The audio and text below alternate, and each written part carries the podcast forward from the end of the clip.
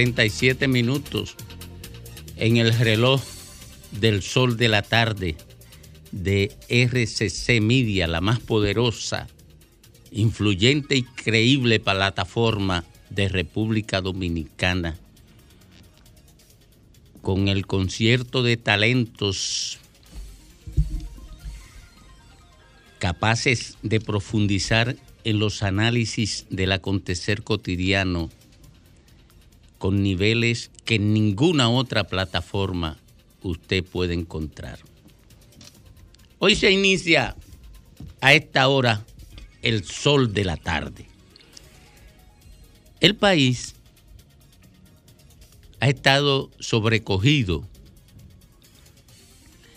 por las informaciones que dan cuenta del desastre del sistema educativo nacional, que se mueve, se mueven sus resultados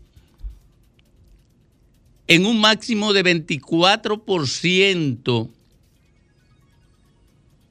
de evaluación positiva en algunos niveles y un mínimo que llega al vergonzoso nivel de 0.7% de evaluación positiva. En matemáticas. En matemática, en algunos cursos. Yo no conozco evaluaciones mundiales con ese nivel de 0.7%. Ahora, yo sí conozco lo que está produciendo el sistema educativo nacional. El sistema educativo nacional está generando, está produciendo una generación de seres humanos sin ninguna condiciones para entrar en contacto con los secretos de la naturaleza, sin ninguna condiciones para estructurar sistemas de vínculos con los otros seres humanos, sin ninguna condiciones para manejar la tecnología a menos que no sea un teléfono inteligente que le permita entrar en contacto con las banalidades que se lanzan a las redes, a la comunicación abierta, y que tienen un gran mérito, de acuerdo con un estudio hecho por, por los franceses, que están produciendo el ser humano con peores condiciones cognitivas y analíticas de la modernidad y de la posmodernidad. Pero en el caso particular de República Dominicana, tenemos una generación que se ha desvinculado totalmente de los valores de convivencia social. Tenemos una generación que se ha desvinculado del trabajo como mecanismo para generarse los recursos que necesitan para financiar el consumo. Y eso explica la gran cantidad de jóvenes con, vocación para el ilícito, para la violencia, para el robo, para el consumo y venta de drogas, para incorporarse a estructuras delictivas que dañan a la sociedad en su conjunto.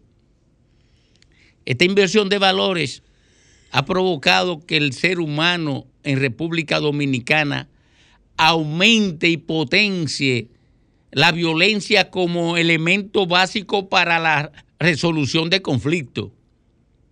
Pero además, República Dominicana en estos momentos, y esto lo he dicho en otra parte, tiene la carga de violencia más alta que haya podido acumular en cualquier otra época en la comunicación convencional. Eso se ha generalizado socialmente. El modelo de comunicación interpersonal en República Dominicana está cargado de violencia y de insultos. Nosotros estamos desmadrando esta sociedad. Yo no he encontrado otro término para definir la generación que está adquiriendo el mayor protagonismo en el desarrollo de la vida social que el término de generación a los foques. No he podido encontrar otro más apropiado para, porque es la que define todos esos elementos de perfiles que yo estoy relatando.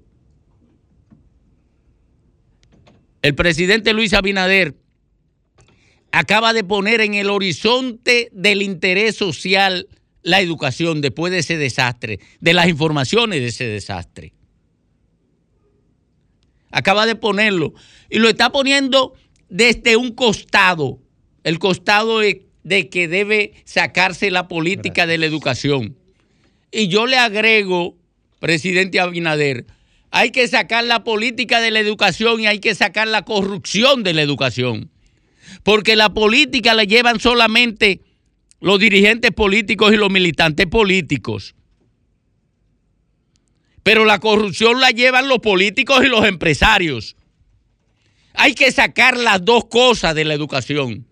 Y entonces después reestructurarlo y construir un sistema educativo como los sistemas que tienen los países desarrollados, los países que han logrado superar el flagelo de la pobreza, los países que han logrado superar el flagelo de la ignorancia. Y el Estado debe apoyar con sus recursos, no a quienes se dedican a producir el entretenimiento banal que idiotiza a la sociedad, como lo está haciendo en estos momentos. Hay que aprovechar, hay que, el Estado tiene que invertir recursos en aquellos espacios de comunicación que propendan a la estimulación de razonamiento apropiado por parte del hombre. Aquellos aquellas estructuras de comunicación que propendan, que estimulen la construcción de valores de convivencia positivos. Porque el Estado está financiando la destrucción de la sociedad y financiando aquellos que propenden a eso, a la siembra de antivalores, a la siembra de la violencia, a la siembra de la degradación, y eso lo hace el Estado por instrumentalizar estructuras de comunicación que están degradando a la sociedad dominicana, que la están destruyendo, que lo que promueven es la violencia, la estupidez, el desprecio por la vida humana, el, el, el vicio desenfrenado en todos los órdenes. El presidente Abinader ha puesto en el horizonte un costado del problema, pero tiene mucho más porque lo que han destruido la educación dominicana han sido los políticos, en complicidad con el crimen organizado que se ha adueñado de una parte de los medios de comunicación y lo que está es propagando la forma de vida que ellos tienen.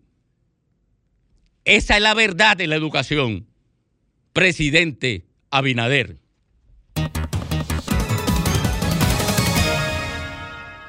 Bueno, retornamos, retornamos al sol de la tarde a las 2.45 minutos y nos vamos por aquí. Buenas tardes. Buenas. Adelante.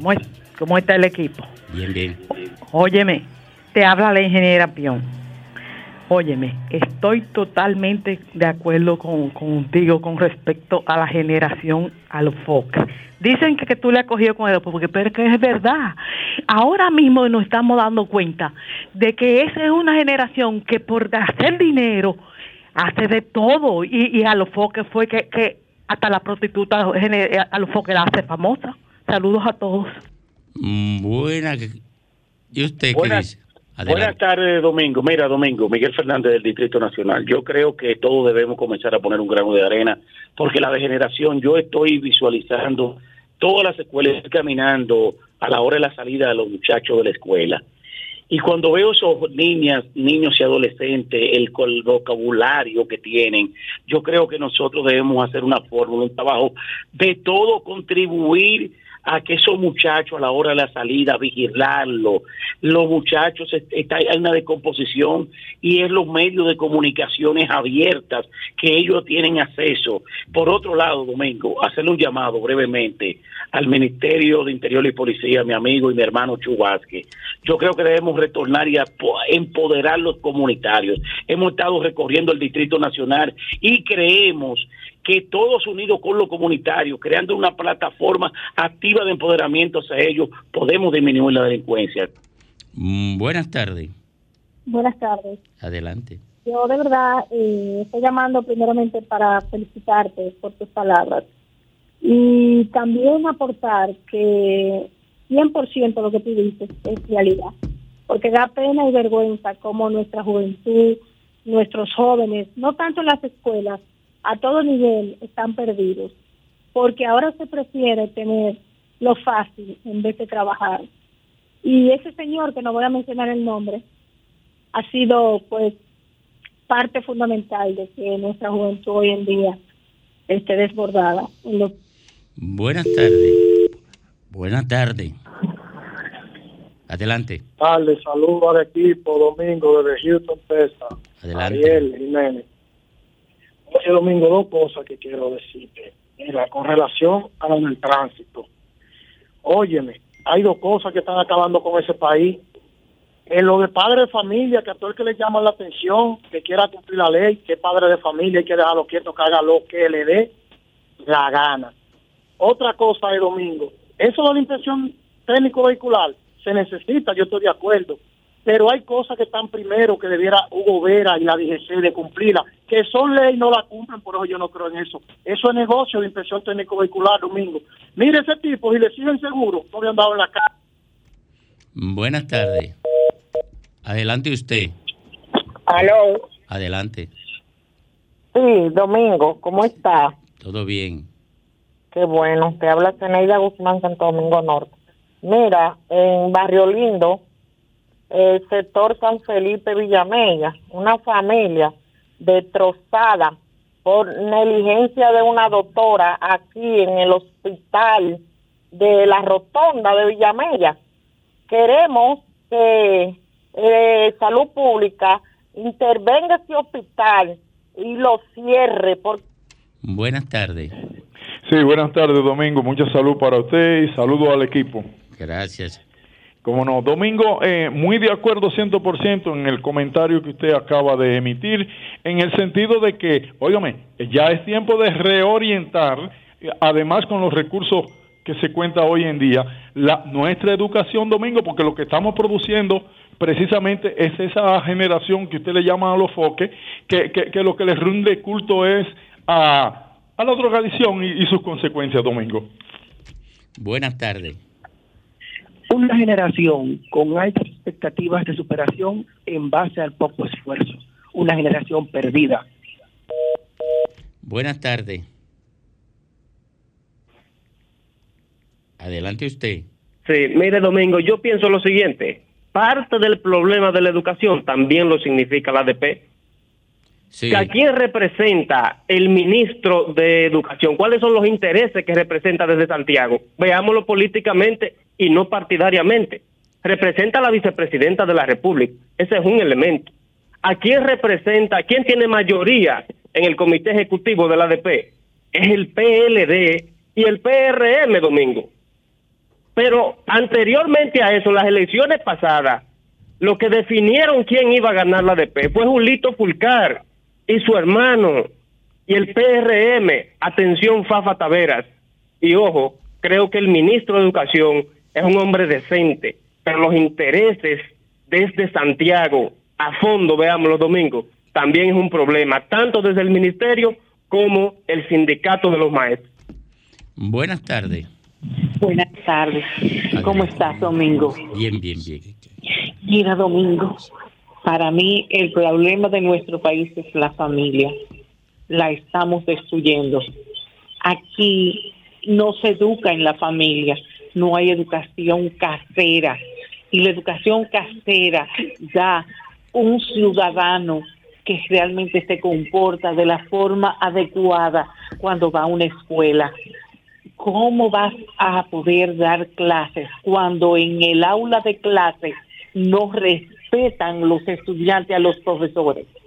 Yo conozco excelentes profesores que están todos con burnout. Eso significa que no son capaces de imponer en sus aulas de clase con la situación que hay eh, de estos muchachos que no hacen caso, no entienden y lo único que quieren es estar en todo eso que tú estás diciendo de alofoque.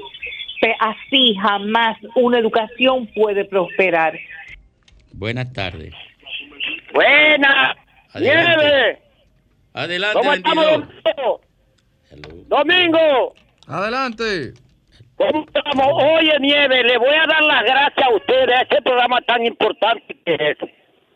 Por eso es que las cosas hay que denunciarlas cuando uno tiene una, cuando tiene la verdad en la mano. Ahora mismo, en estos mismos momentos, se encuentra una comisión de, del Ministerio de Obras Públicas, un contratista, los, los regidores del ayuntamiento de Dublín han partido directamente a ver el, al inicio de ver la reparación total del tramo carretero Duvergé en la colonia mixta de Media, de lo que yo siempre he denunciado. Y estas son cosas que, por a los interactivos, no todo está perdido. Cuando usted hace una denuncia, hágala con, con autoridad, hágala con altura, sin faltar respeto a nadie. Por fin, decía Peña Gómez, por fin llegó el día. Tarde. Sí, buenas tardes, Domingo. Adelante. Oye, Domingo, ah, te hablo de Juan Abade de Villahermosa, la romana. ¿Tú sabes cuántos días tiene el Liceo Juan Pablo Duarte aquí sin la clase? Cinco días. Ni el viernes estaban parados los maestros. Esta semana de que están pintando el liceo y no se ha dado clase un solo día. Qué desgracia. por favor. Qué desgracia. Y no lo pueden pintar sábado y domingo. Buenas tardes. Buenas tardes, Domingo. Adelante. Mire, Domingo, viendo, dándole tanto auge a la señora que habló, tanto respeto a esa señora que habló, porque la educación eh, de, la, casa, que eso es lo que se ha perdido aquí, que las mamás lo que le han enseñado a las hijas a pintarse el pelo y los pantalones apretados. Todos creen que la escuela, no, la educación casera. Perfecto. Buenas tardes.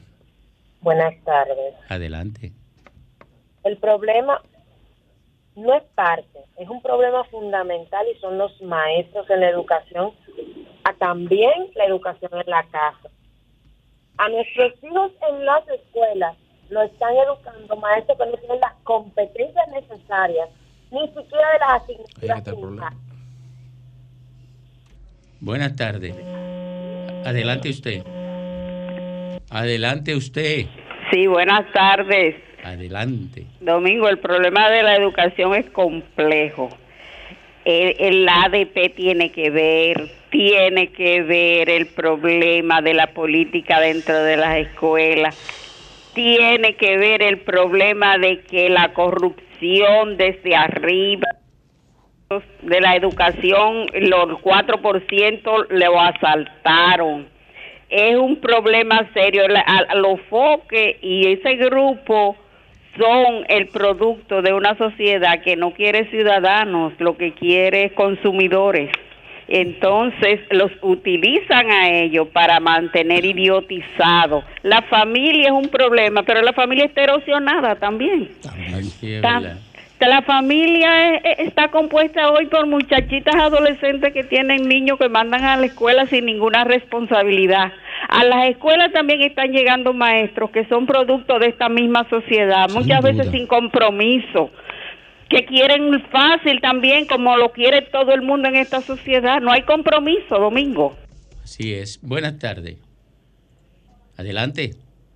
Adelante usted. Y buenas tardes. Buenas tardes. Domingo, mire, realmente eh, eh, tiene mucho la razón. en el hecho de que hay muchas muchachitas criando y eso, pero también muchos profesionales que le han dejado los hijos a la conserje para que lo eduquen, que están en la calle. Y quienes están educando a los hijos son la conserje. Quienes están educando a los hijos son los PlayStation, Domingo, y los aparatos electrónicos. También por ahí Tienes está el problema de la familia. Sí, pero en- en una sociedad también, porque hay que verlo todo desde el punto de vista del modo de producción de la sociedad y del, y del ingreso de la gente a esa sociedad. Esos padres dejan a, a sus hijos con estas personas porque tienen que salir la madre y el padre a, rom- a- a tener pluriempleo para poder, ver si- para poder ver si cuadran a fin de mes. Entonces, al final de cuentas, tienen que transferir en otro la obligación que le corresponde para ellos poder asumir la obligación de garantizar casa, luz, agua, guachimán, agua de pozo, inversor, cisterna, vehículo. recreación. Entonces, así no se Pero puede. tú sabes- de la misma forma, perdón, Grimer, de la misma forma que como doña, eh, doña Rebeca. Rebeca señalaba el tema de valores, pero ¿qué valores podemos tener si la madre, el 60% de la población son familias monoparentales y las madres tienen que salir porque los padres no le, no le pagan la pensión a la madre? Entonces tienen que salir a bravear, a buscar dinero y son las abuelas que no están diseñadas para criar las que están criando. Es un problema muy complejo donde de fondo hay un, se refleja la desigualdad económica y el acceso a los ingresos y los bajos salarios. Y la- sí. y ahí es que el rol del Estado es fundamental porque sin el Estado eso no se puede romper. La, la precarización del salario incide en demasiada área que no son casi observables porque Claro. son de componentes, además de material, en la realidad material de cada quien, son de componentes psicológicos que no se están estudiando. Por ejemplo, yo he dicho que además del factor de la educación y del incremento sin control del parque vehicular, también tiene que ver, pero no se observa porque es de carácter psicológico, que mucho tema de la precarización del salario que obliga a todos nosotros a tener múltiples trabajos, concomitantemente con las múltiples responsabilidades, pone presión en la manera en que conducimos, porque la prisa y la necesidad de llegar a un punto a otro hace que nosotros obviemos la, la- la educación, la decencia, por la necesidad imperiosa de llegar de un punto a otro en lo que tiene que ver con el pluriempleo. Pero eso aparte no se está estudiando. Miren, primero quiero saludar la intervención de Domingo. Es una intervención que para tú es, un manifiesto para tú buscar respaldo de la gente acerca de lo que tú dijiste porque está tocando la esencia de la realidad nacional. Tocándola a nivel parcial, pero abriendo un camino objetivo. Lo que tú asumes con la educación está pasando con la salud, está pasando con la justicia, está pasando con todas las áreas fundamentales del ejercicio político. Este es un país en franca descomposición donde lo que prevalece es el interés personal. La gracia de llamarle a los foques eh, a unos elementos puede generalizar el término porque en definitiva cada quien está tratando simplemente de conseguir lo suyo. Aquí no hay noción de solidaridad, aquí no hay respeto por las normas, aquí no hay preocupación por el riesgo que representa efectivamente que usted no tome en cuenta su obligación y la ley. Este es un país que necesita ser rehecho. Yo no tengo duda que es verdad que hay que refundarlo. Y en ese marco, la educación está sirviendo ahora como el ejemplo de la urgencia, de la urgencia para efectivamente nosotros iniciar un proceso en lo que el presidente no puede simplemente pedirnos que hay que retirar la política de la educación. No, hay que recuperar la política para que ésta sea servicio y no una cobertura de toda la vagabundería con la que se está asistiendo en la vida de hoy.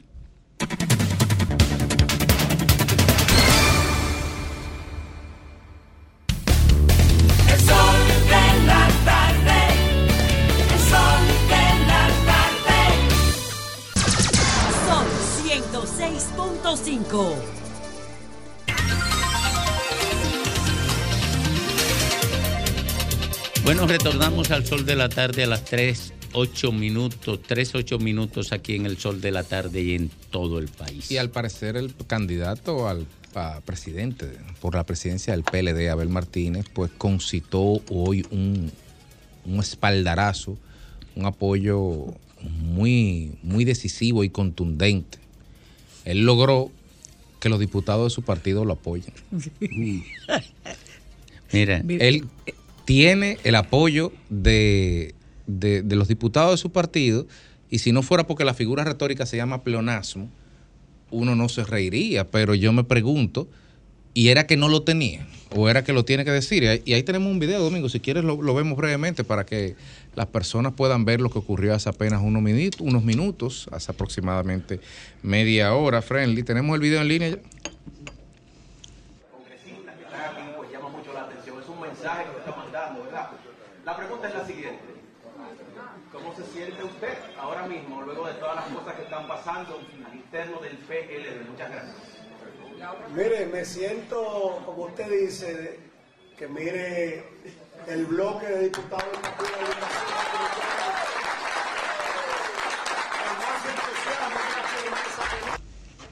Bueno, eh, miren, eso, eso es un problema grave. Yo, ¿por qué? ¿Quién dirige la comunicación de esa campaña? ¿Por qué Bueno, ellos ahora no- lo dirigen dos personas. Porque ellos no saben que, que eso comuni- da- envía un mensaje de debilidad. Y lo voy a explicar. Lo voy a explicar. Porque la gente no lo entiende si lo digo con una frase solamente. Miren qué es lo que pasa. Ustedes recuerdan que cuando se estaban realizando las internas en el PLD, los precandidatos exhibían los apoyos de los legisladores. ¿Ustedes no se acuerdan? de Eso sí, claro. ¿Ustedes saben por qué exhibían los apoyos de los legisladores? Porque querían mandar un mensaje uno frente al otro de cuál era más fuerte. A lo interno. Con la presentación de legisladores apoyándolo. ¿Qué está diciendo Abel con eso? Que, te- que volvió a la interna a comunicar el mismo mensaje de la interna, el apoyo de sus legisladores, porque se, se supone, se supone que él es el candidato presidencial del partido y eso implica un compromiso con todos los integrantes de la organización. Y si él tiene que exhibir a los legisladores apoyándolo, es porque entiende que hay un prejuicio de debilidad asentado en el imaginario político social. Miren, miren por dónde Sí, anda eso. A nivel subconsciente. Oye, miren por dónde anda esa campaña, dando tumbos, oiga, dando tumbos, y yo, como es una crítica tan directa así a una campaña, no me siento cómodo diciéndolo, pero yo tengo que decodificar ese mensaje para entregárselo a los oyentes. Oye, qué pena, qué penoso. Ellos están pasando de una crisis que definía una incoherencia interna y una lucha interna al punto de que una parte estaba con Leonel y otra con Abel, siendo todos peledeístas, pasando de eso a hacer papeles que, que uno tiene que llegar a la triste conclusión de que son ridículos. Mira, hay una frase que se, se eternizó, pero estaba equivocada. En materia de lo que era el concepto de la mm, política, sobre todo en el concepto de la Guerra Fría, que era, y ustedes me van a recordar quién, de quién es la frase exactamente, ni un paso atrás ni para coger impulso. Se hizo muy popular, eh, sobre todo en los espacios de, debate de izquierda y demás, pero eso era una frase equivocada en términos de la realidad, eh, del combate de la guerra o del combate de la política. Porque no es cierto que eh, reflexionar y volver un poco atrás para poder reorganizar las ideas, las tropas o el avance político, eh, sí tiene mucho, mucho, mucha razón. Yo creo que la campaña de Abel Martínez y el entorno político del PLD y sobre todo de la dirección política, que es donde está la, la más fuerte lucha interna por el control del partido, por el control de la campaña, por la dirección política en este momento.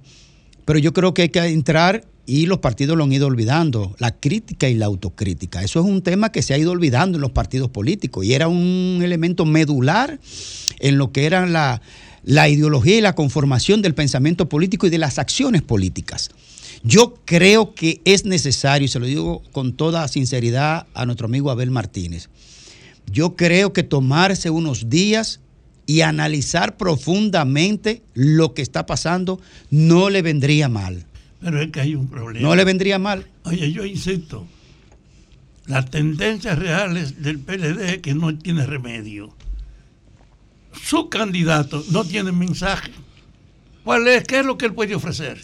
Cuando su partido que él representa ahora mismo es un acusado nacional de ser el primer elemento llevado a los tribunales colectivamente, porque ponerte a ti en la jerarquía que está presa por la corrupción, en una práctica que era permanente en la República, que ahora es la primera vez que se está enfrentando, y la primera víctima es ese partido como institución. ¿Qué representa él?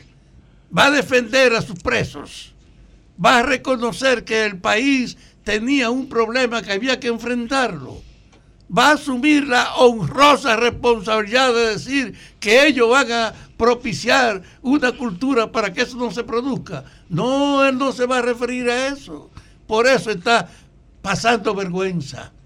Y yo digo que en ese marco de indefinición, de falta de mensaje y de tener encima todas las legítimas sospechas del bandidaje político, el PLD no tiene remedio.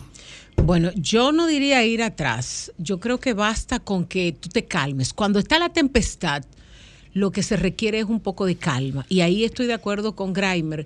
Necesita Abel Martínez unos días, pero unos días en silencio, porque todos los días quieren hablar como si estuviéramos a tres días, a dos semanas de las elecciones del mayo 24. Y no es así, señores. Todavía hay tiempo de que Abel se tome unos días de calma, se aleje de los focos públicos, porque miren, también ver que los legisladores de su partido están aplaudiendo el hecho de que ellos lo estén apoyando en el Congreso Nacional, eso manda un mensaje terrible para la campaña de Abel. Pero aparte de eso, acaba de entrar Roberto Rodríguez a eh, Roberto eh, Marchena, a Roberto Marchena.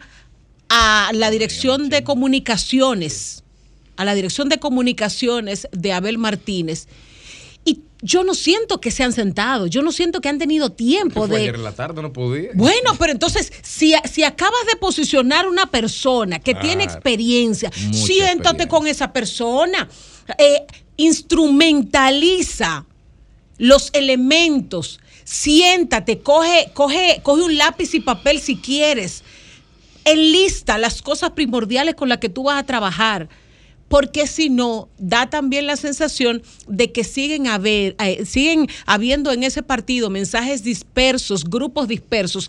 Y ya para terminar, señores, el mensaje de todas maneras es, Abel no confía en Danilo, Danilo no confía en Abel. Abel tiene la gente de Danilo y Danilo tiene a un candidato que tampoco en el que tampoco confía ni en él ni en sus destrezas para encabezar una boleta. Entonces, ¿cómo hacemos? Bueno, el PLD tiene, sabemos, conflictos propios de una lucha por liderazgo, en donde Danilo definitivamente es quizás la cabeza, el puntero, pero no es solo Danilo. Ahí hay conflictos y ellos tendrán la, la- la- la inte- la inteligencia de resolverlo, supongo yo.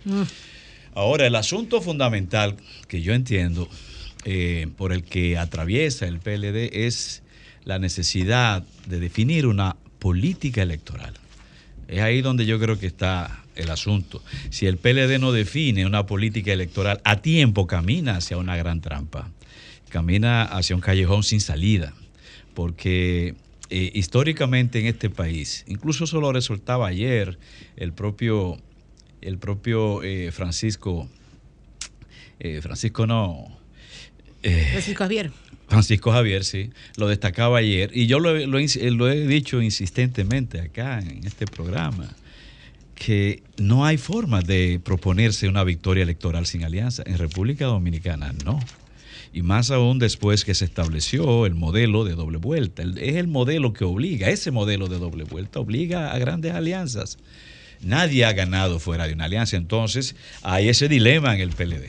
Insisto, si no se resuelve eso, que para mí es lo esencial, camina hacia un callejón sin salida el PLD. Bueno, pero el problema es que, como señalaba, como dijo Domingo, ahí hay un tema, ese video es la manifestación de un problema más profundo, porque eso no fue casual, eso se pensó el día de ayer.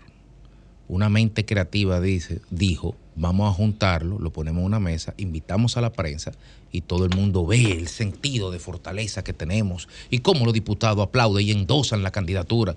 Pero esa muestra de, de fortaleza en realidad es la manifestación de una debilidad. Un allante. Sí, pero es que un allante, es que eso, eso viene implícito. El candidato del partido no necesita el apoyo de ningún miembro del partido porque es el candidato de ese partido y se supone que todos lo apoyan. Si tú necesitas sentarlo a todo, exponerlo a todo, dejar que vean que te están aplaudiendo y que te están eh, asintiendo con el apoyo, es para primero para comprometerlos a los ojos de la ciudadanía y segundo para que ellos tengan que necesariamente untar, darte un- una mano de sangre y vincularse contigo. Entonces, es- eso deja mucho que desear en una candidatura que se supone que tiene cuánto, cuatro o cinco meses ya andando como sola o candidatura única oficial, cuasi oficial de ese partido.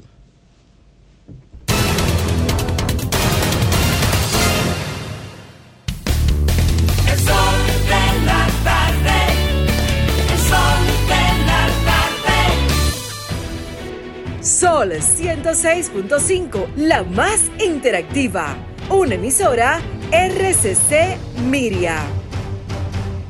Las principales figuras de la televisión de Santiago encendieron la radio y tomaron el control.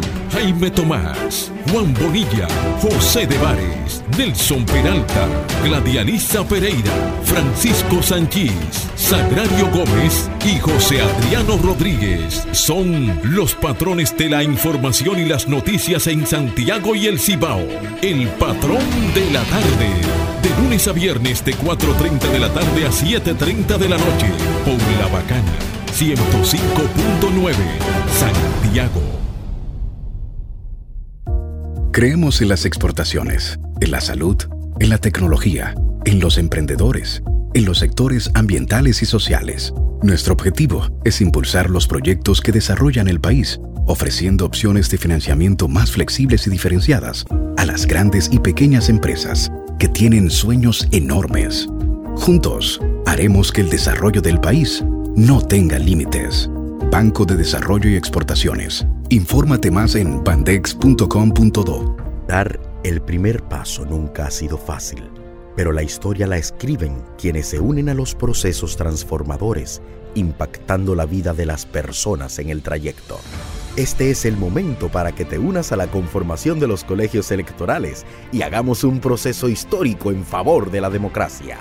Nuestra democracia. Junta Central Electoral. Garantía de identidad y democracia. El sol de la tarde.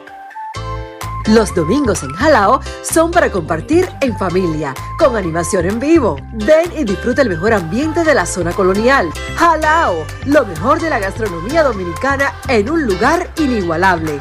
Jalao, abierto los domingos desde las 12 del mediodía. Jalao, 100% de aquí. Calle El Conde 103, frente al Parque Colón. Reservas 809-792-1262 y en jalao.do. Volemos alto. La data vale más que el cobalto. Descubre nuevas oportunidades. Haz negocios más inteligentes. Analizar los datos y patrones de conducta hacen la información más relevante para sus propósitos y proyectos empresariales. Optimiza, agiliza, capitaliza. Data Telling, la historia que cuenta tu data. www.datatelling.com.do Teléfono 829-594-7979. Sol de la Mañana vuelve a su casa grande, New York City. Del 31 de mayo al 3 de junio en vivo con todos ustedes, la diáspora dominicana. De cara a cara con nuestra gente desde diferentes puntos de la Gran Manzana. Sol de la Mañana, llevando la información de primera mano. Por Sol 106.5, Telefuturo Canal 23 y todas nuestras plataformas digitales. Corríjame si me equivoco, pero dicen por ahí que si uno fallece, las AFP se quedan con su chalito de uno. Mira, eso no es así, déjeme corregirlo. El dinero acumulado en su cuenta es suyo y en caso de fallecimiento, sus herederos legales pueden recibir una pensión de sobrevivencia o una herencia según aplica. ¿Y quiénes son los herederos legales? Los que aplican las leyes de la República Dominicana, su esposa, sus hijos, y si no tiene hijos, sus padres, y así sucesivamente. ¿Y qué hay que hacer para reclamarlo? Lo mismo que para cualquier otro trámite en caso de fallecimiento, debe dirigirse a su AFP Popular y pedirle que lo orienten. Solo debe llevar el acta de defunción, las actas de nacimiento de los niños, en fin, los documentos legales que establecen las leyes del país para beneficiarios o herederos. Ah, pero ya veo que hay que aprender de esto, porque son muchos los beneficios, ¿sí? AFP Popular, confianza absoluta.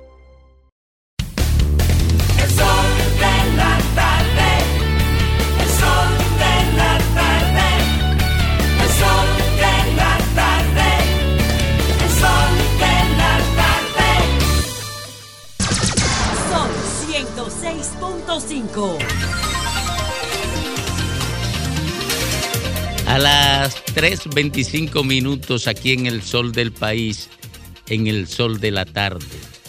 Rafael Fafa Taveras. Gracias, Domingo. Ayer cuando salí del trabajo aquí, estuve caminando a pie hasta la esquina cuando salgo ahí a la derecha, porque me sorprendió la humareda que había. Había un pote de luz incendiado. Me extrañó, pero ese hecho de ver que cercano aquí se permitiera que ocurriera un incendio en un poste de lo que tiene el soporte de toda la alambrada de la luz eléctrica, me llamó la atención y camino de mi casa me puse a observar entonces que hay un déficit grande, que hay una provocación en el deterioro de la alambrada de la ciudad. No hay un solo, una sola esquina donde usted no pueda ver provocadoramente un paquete colgando o en el suelo roto, como aparecen ahí los alambres, en una actitud que muestra, de hecho, la realidad que es un desafío. No puede seguir creciendo la ciudad alimentando ese tratamiento de las alambradas que se ven ahí y que es efectivamente una amenaza a la seguridad pública. Yo creo que el tema de la alambrada es una cuestión de suma importancia, de valor estratégico para la seguridad y que lo que vemos en la estructura de la distribución de energía es precisamente una provocación. Es un pueblo como que ha perdido la vergüenza, que no le importan las cosas, que no importa lo que pasa y que tendrá que esperar, como yo vi ahí, el fracaso en su comunidad en el incendio de algún poste de luz. Ese problema de la alambrada yo creo que es algo que debe llamar la atención. Y así como decimos que en la educación no hay vergüenza, que en la educación lo que es un deterioro, señores, se ve menos, pero también es grave la muestra de descomposición que en un servicio público como la energía eléctrica, donde quiera, está vivo. Ojalá pues que esta experiencia de la descomposición, de nosotros ver ayer cercano a este centro comunicacional un incendio por la alambrada, que ahora yo mostré lo que camino de casa vi como una muestra, pero que observen cuando ustedes salgan a la calle que efectivamente hay una situación que no puede ignorarse, que va a conducir a estallido de problemas, de conflictos, de incendios, porque en el fondo no hay racionalidad en que eso que se ha acumulado se siga reproduciendo.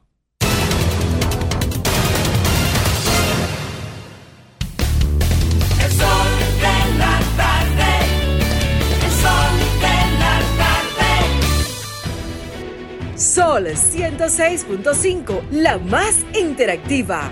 Una emisora RCC Miria.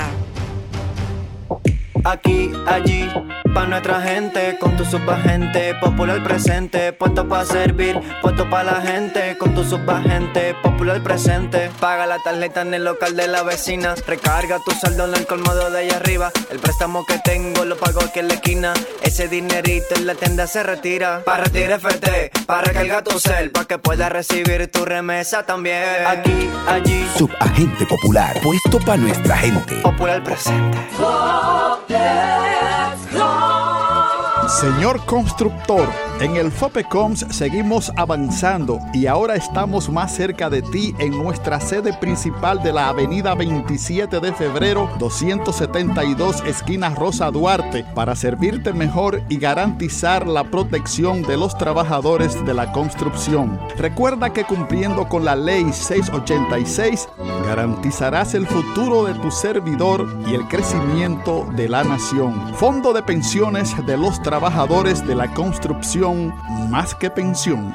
El sol de la tarde. Desde la calle. Gracias equipo. Estoy en la Avenida España, intervenida por el gobierno del presidente Abinader a través del Ministerio de Turismo en coordinación con el Ayuntamiento de Santo Domingo Oeste, para que municipios y turistas disfruten de un malecón mejorado. Esto dice la gente. Muy buen trabajo. Eso tiene mucha importancia. Lo, lo mejor que pueden haber hecho. Están haciendo un trabajo bien hecho, sí. El proyecto tiene contemplado parador fotográfico, regeneración de áreas verdes, iluminación, ciclovía y otras amenidades. Les reportó Catherine Roses. Retorno con ustedes a cabina.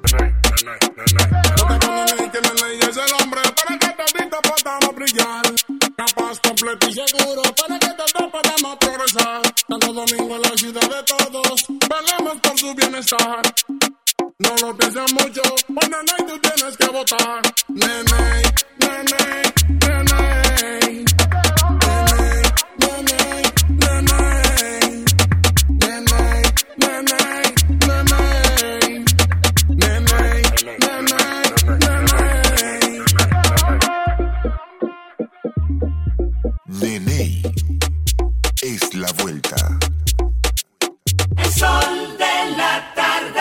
Dar el primer paso nunca ha sido fácil, pero la historia la escriben quienes se unen a los procesos transformadores, impactando la vida de las personas en el trayecto.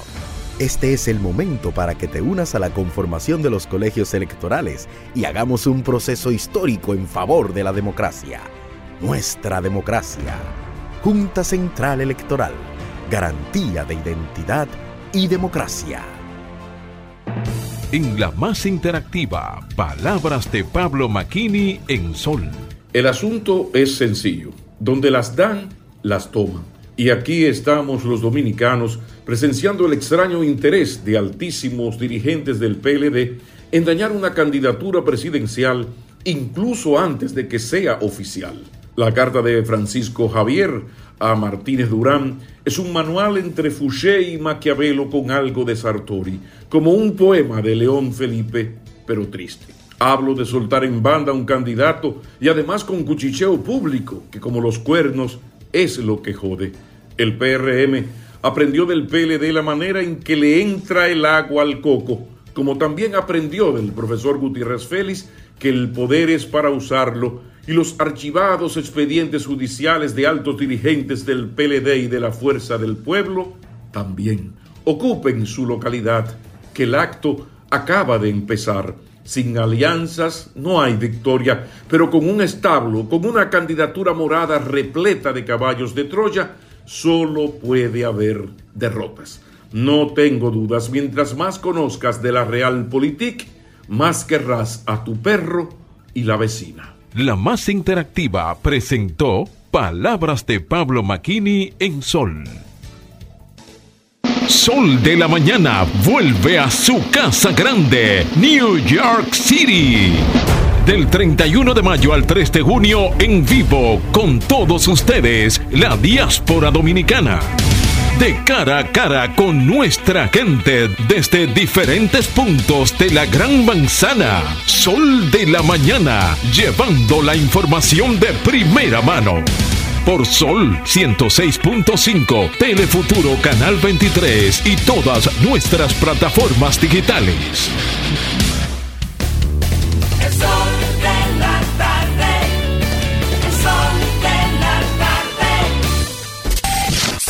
Sol, Sol 106.5. La, la- la más interactiva.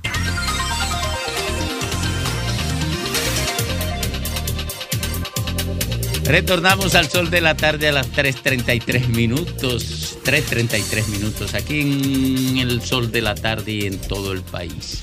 Bueno, compañeros, la verdad es que el accidente del municipio de Atomayor, donde una tragedia afecta a todo el país por lo que implica la muerte de jóvenes y niños, sobre todo en el contexto en el que sucedió de un, transporte, escolar y de lo repetitivo que es el tema de las patanas y los accidentes de tránsito, porque no fue una colisión en movimiento, el, el autobús escolar estaba estacionado y, el, y la patana, el conductor de la patana lo embistió en un lateral completamente de frente. Bueno, además del luto y del dolor que esto implica, entonces hay otras remanentes de decisiones que uno se pregunta quién es que la piensa a la hora de tomarla. En la escuela donde fue afectada, digamos, la escuela afectada por el hecho, tú puedes entender que no hayan condiciones emocionales ni psicológicas para reiniciar la docencia, vamos a suponer, ¿verdad? Eso es normal.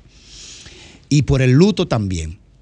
Pero que el Ministerio de Educación emita un comunicado a nivel nacional suspendiendo toda la actividad del transporte y movilidad escolar y administrativa, yo no le encuentro ningún sentido porque eso no conlleva ningún aporte a lo que acaba de acontecer, ni a lo que dijo el otro día el ministro de Educación de cuánto le costaba al país cada suspensión de día de, de- escolaridad y de, y de trabajo. Ahora, si tú racionalizas adecuadamente el impacto de esto en la educación y en la sociedad y todo lo repetitivo que tiene que ver los accidentes de tránsito, tú tienes que tomar razonablemente el hecho para transformar la desgracia dentro de lo posible en un razonamiento de lo que está pasando y cómo podemos cambiarlo. Pero suspender el transporte a nivel nacional, eso no tiene ningún sentido, es un acto de estupidez, porque ¿qué le aporta a, a- la comunidad de, de La Vega de que, que suspendieron la movilidad escolar? Entonces esa gente no va a asistir a la escuela y va a suspender la docencia.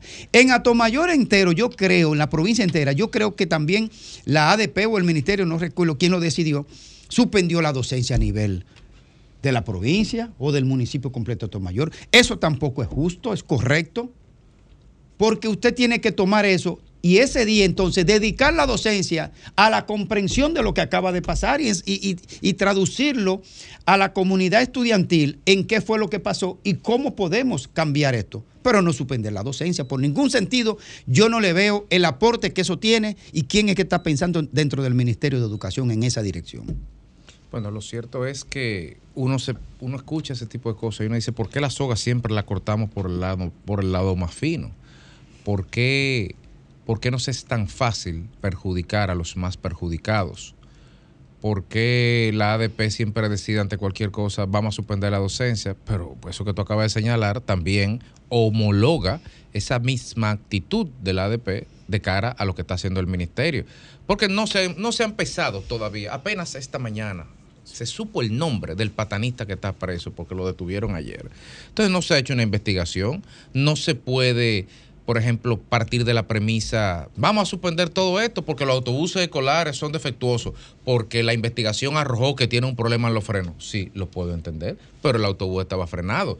Vamos a suspender la docencia porque los choferes no saben más. Bueno, pero el autobús está... Vamos a hacer una investigación que arroje de qué lado está la responsabilidad de este incidente que es ais- aislado.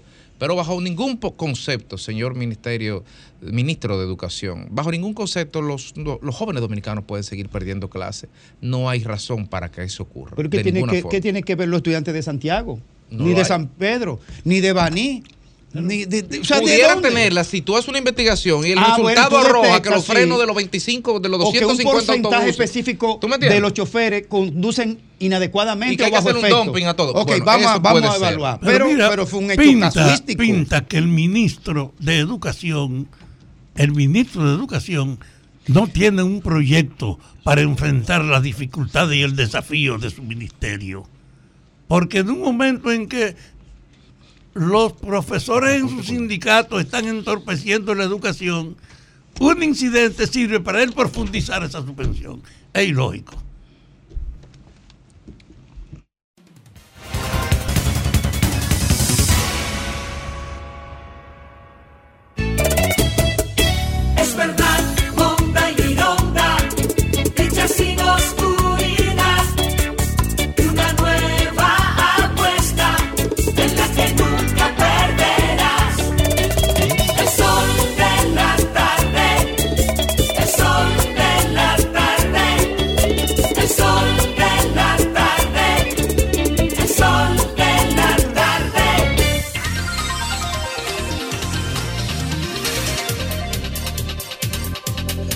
Bueno, 20 minutos completan las 4 de la tarde aquí en el sol del país, en el sol de la tarde. Miren, tenemos aquí a la señora Ana Lidia Jiménez. Ella eh, se queja de que su expareja la ha maltratado, la cosa, y se siente amenazada.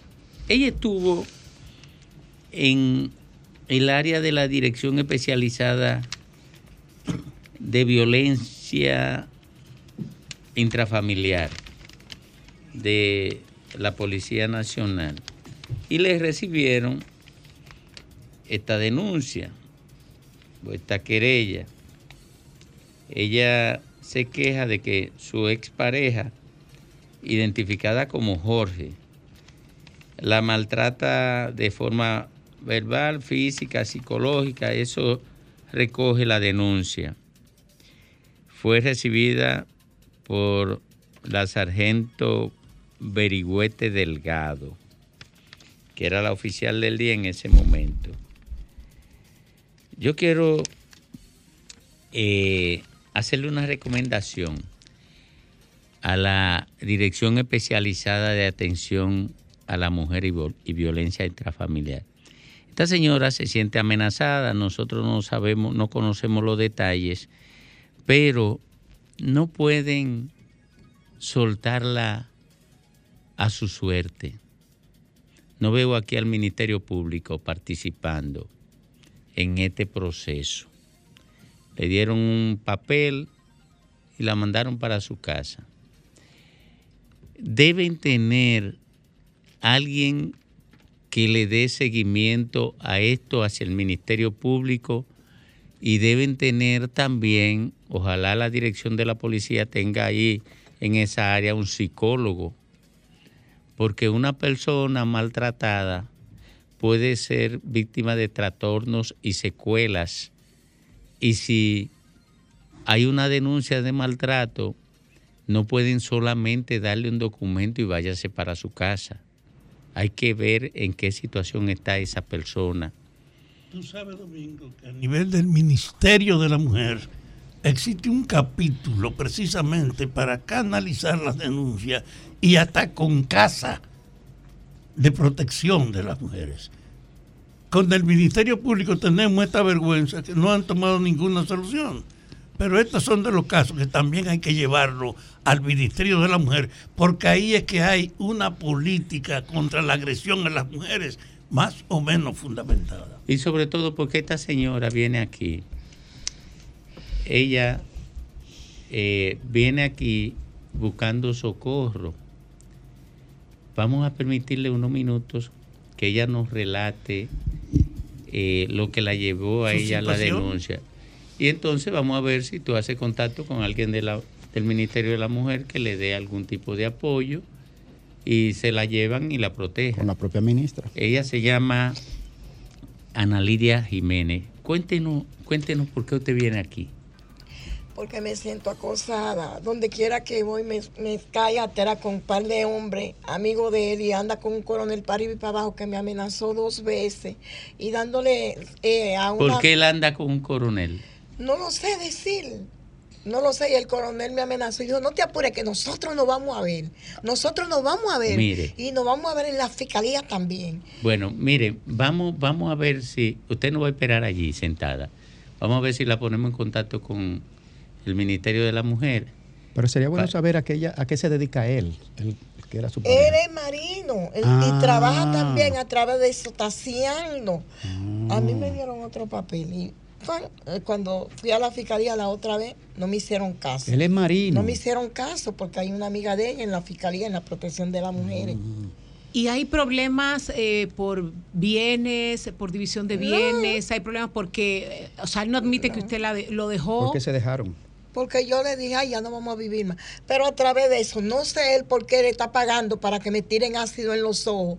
Y el coronel viene y le dice a unos motoconchos, ustedes se quedan por ahí en la esquina y cualquier cosa. ¿Con quién usted vive? Con mi madre, una mujer de 86 años. ¿Tuvieron hijos? No, eso fue pasajero, así como quien dice. ¿Y, a- y una por qué se dejaron? Si se puede saber. Porque yo lo dejé. Ok. Eh, mire, eh, usted, usted no espera ya. Vamos a ver si conseguimos alguien del Ministerio de Y la no Mujer. hay apoyo, no hay apoyo, no, No, hay a- cómo eh, alguien del Ministerio de la Mujer para que nos las ayude. Usted no ha ido al Ministerio de la Mujer. Yo fui a violencia de género. ¿De dónde? ¿De dónde? ¿De en qué? la fiscalía de, de, de, de por aquí cerca. ¿De por aquí cerca? De, de, de- se me olvidó el nombre, pero está ahí. Sí. Una cosa, antes de, de- du- durante su relación corta o larga, como fuera que sea, ¿hubo violencia entre ustedes? ¿Hubo No, la única violencia que también él me hizo, que me iba a matar con una jipeta y me dijo, a esa la enveneno yo, a esa la mato yo. Bueno. Eh, eh, siéntese allí, mire, que nosotros vamos a tratar de ver si desde el Ministerio de la Mujer nos la apoyan. Siéntese allí, mire, Y la- allí. Y con la que yo peleé, que él le está pagando dinero. Sí, sí, pero mire, siéntese allí que la vamos a ayudar. De acuerdo, ya nosotros estamos claramente edificados sobre lo que le ocurre a usted. Siéntese allí.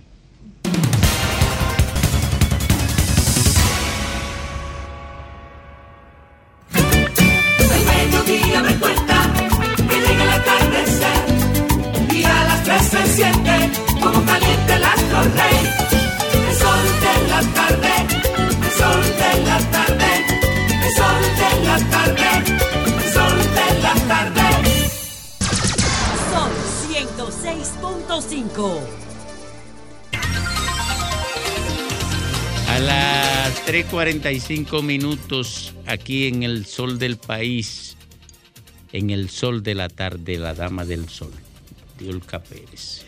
Muchísimas gracias, Domingo. Quiero enviarle un abrazo muy fuerte a toda la gente de las Matas de Farfán, mi pueblo, eh, y alegrarme tanto de que hayan proyectos que estén eh, dirigidos a cambiar la vida de gente necesitada, de gente pobre que eh, ve en la entrega de una vivienda una esperanza. Y 48 viviendas fueron entregadas hace unos días en las Matas de Farfán, en un proyecto que no solamente se circunscribe a viviendas, sino un proyecto que eh, tiene la esperanza de poder llevar eh, estaciones, estancias infantiles, un proyecto que se quisiera eh, ampliar y también replicar en otros poblados eh, con necesidades similares a las de las matas de Farfán. La primera dama, Raquel Arbaje, estuvo ahí. Recuerden que la primera dama también es una mujer de las matas de Farfán, nació allí y gran parte de su familia llegó a las matas de Farfán hace muchísimos años y eh, sembró raíces y también ha dejado eh, importantes recuerdos. Así es que me alegra tanto y ojalá las matas de Farfán, San Juan de la Maguana, que han sido zonas eh, que han sido olvidadas por muchísimo tiempo. Ojalá y reciban ese cariño, ese calor, esa inversión que eh, por tantos años y por tantos gobiernos ha esperado las matas de Farfán. Así es que me abrazo y me alegría. Ojalá y se repliquen este tipo de proyectos en otras poblaciones y se lleve esperanza a otros lugares del país. Miren. El Banco Central anunció una noticia que aunque no es muy grande, es significativa porque eh, nos indica que puede haber un camino a la reducción de las tasas eh, de interés. Eh, el Banco Central anunció la baja en su política monetaria en 50 puntos, de 8.50 a 8% anual. Y cada vez, por ejemplo, que el Tesoro en los Estados Unidos aumenta la tasa, nosotros temblamos porque sabemos que eso va a tener una repercusión importante importante en, nuestros mercados en América Latina. La baja de estos 50 puntos me parece significativa también para la gente que quiere adquirir una vivienda. ¿Por qué? Porque miren, señores, a cómo han estado en los últimos tiempos los préstamos con un interés de 19%, eso, eh, eh, elimina alguna posibilidad de que muchísimas familias puedan adquirir su vivienda. Y en República Dominicana tenemos una particularidad. Uno de los mayores sueños de la mayoría de los dominicanos es poder tener una vivienda propia. No todo el mundo lo logra. En, los últimos, en las últimas décadas se ha abierto un poquito más, pero hay mucha gente sin vivienda. El déficit de vivienda en nuestro país es muy significativo y sigue aumentando porque ustedes saben que con el paso de los años van a- multiplicándose las familias y cada familia necesita una vivienda, pero sobre todo necesita una vivienda decente donde poder eh, darle a sus hijos eh, la comodidad y la esa, eh, eh, esa privacidad que debería tener todo individuo. Ojalá y las tasas de interés sigan bajando porque eso ayuda no solamente a la economía en general, sino ayuda a que cada familia pueda forjar sueños. Porque a un 19%, señores, es prácticamente imposible.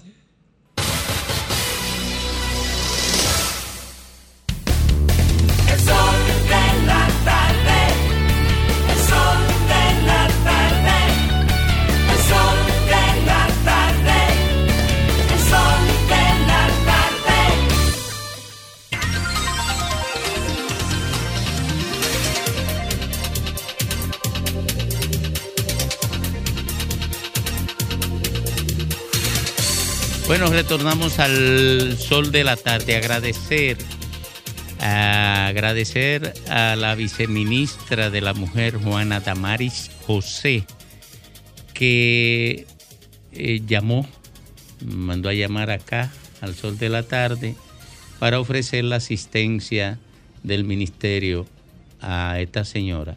Entonces nosotros estaremos eh, en unos minutos entregándole a ella el número telefónico que nos sirvieron desde el Ministerio de la Mujer, eh, donde ella encontrará asistencia y apoyo en la situación en que se encuentra. El Ministerio eh, va a darle seguimiento a la situación de ella, independientemente de cuál sea la necesidad, eh, hasta que ella se sienta segura y se encuentre estable. Eh, amén de si efectivamente hay una situación de agresión, darle también seguimiento a nivel judicial para que pueda ser encausado quien resulte responsable de este acto. Reiterar, reiterar nuestra gratitud, el agradecimiento a la viceministra Juana Damaris José del Ministerio de la Mujer. Eh, mientras tanto, entonces nos vamos con Lenchi. Ah, ¿tú Domingo, sí, señalar que hace apenas unos, unos minutos el presidente de la República, Luis Abinader, anunció en Palacio que otorgaría al gobierno dominicano la ciudadanía dominicana al escritor Mario Vargas Llosa.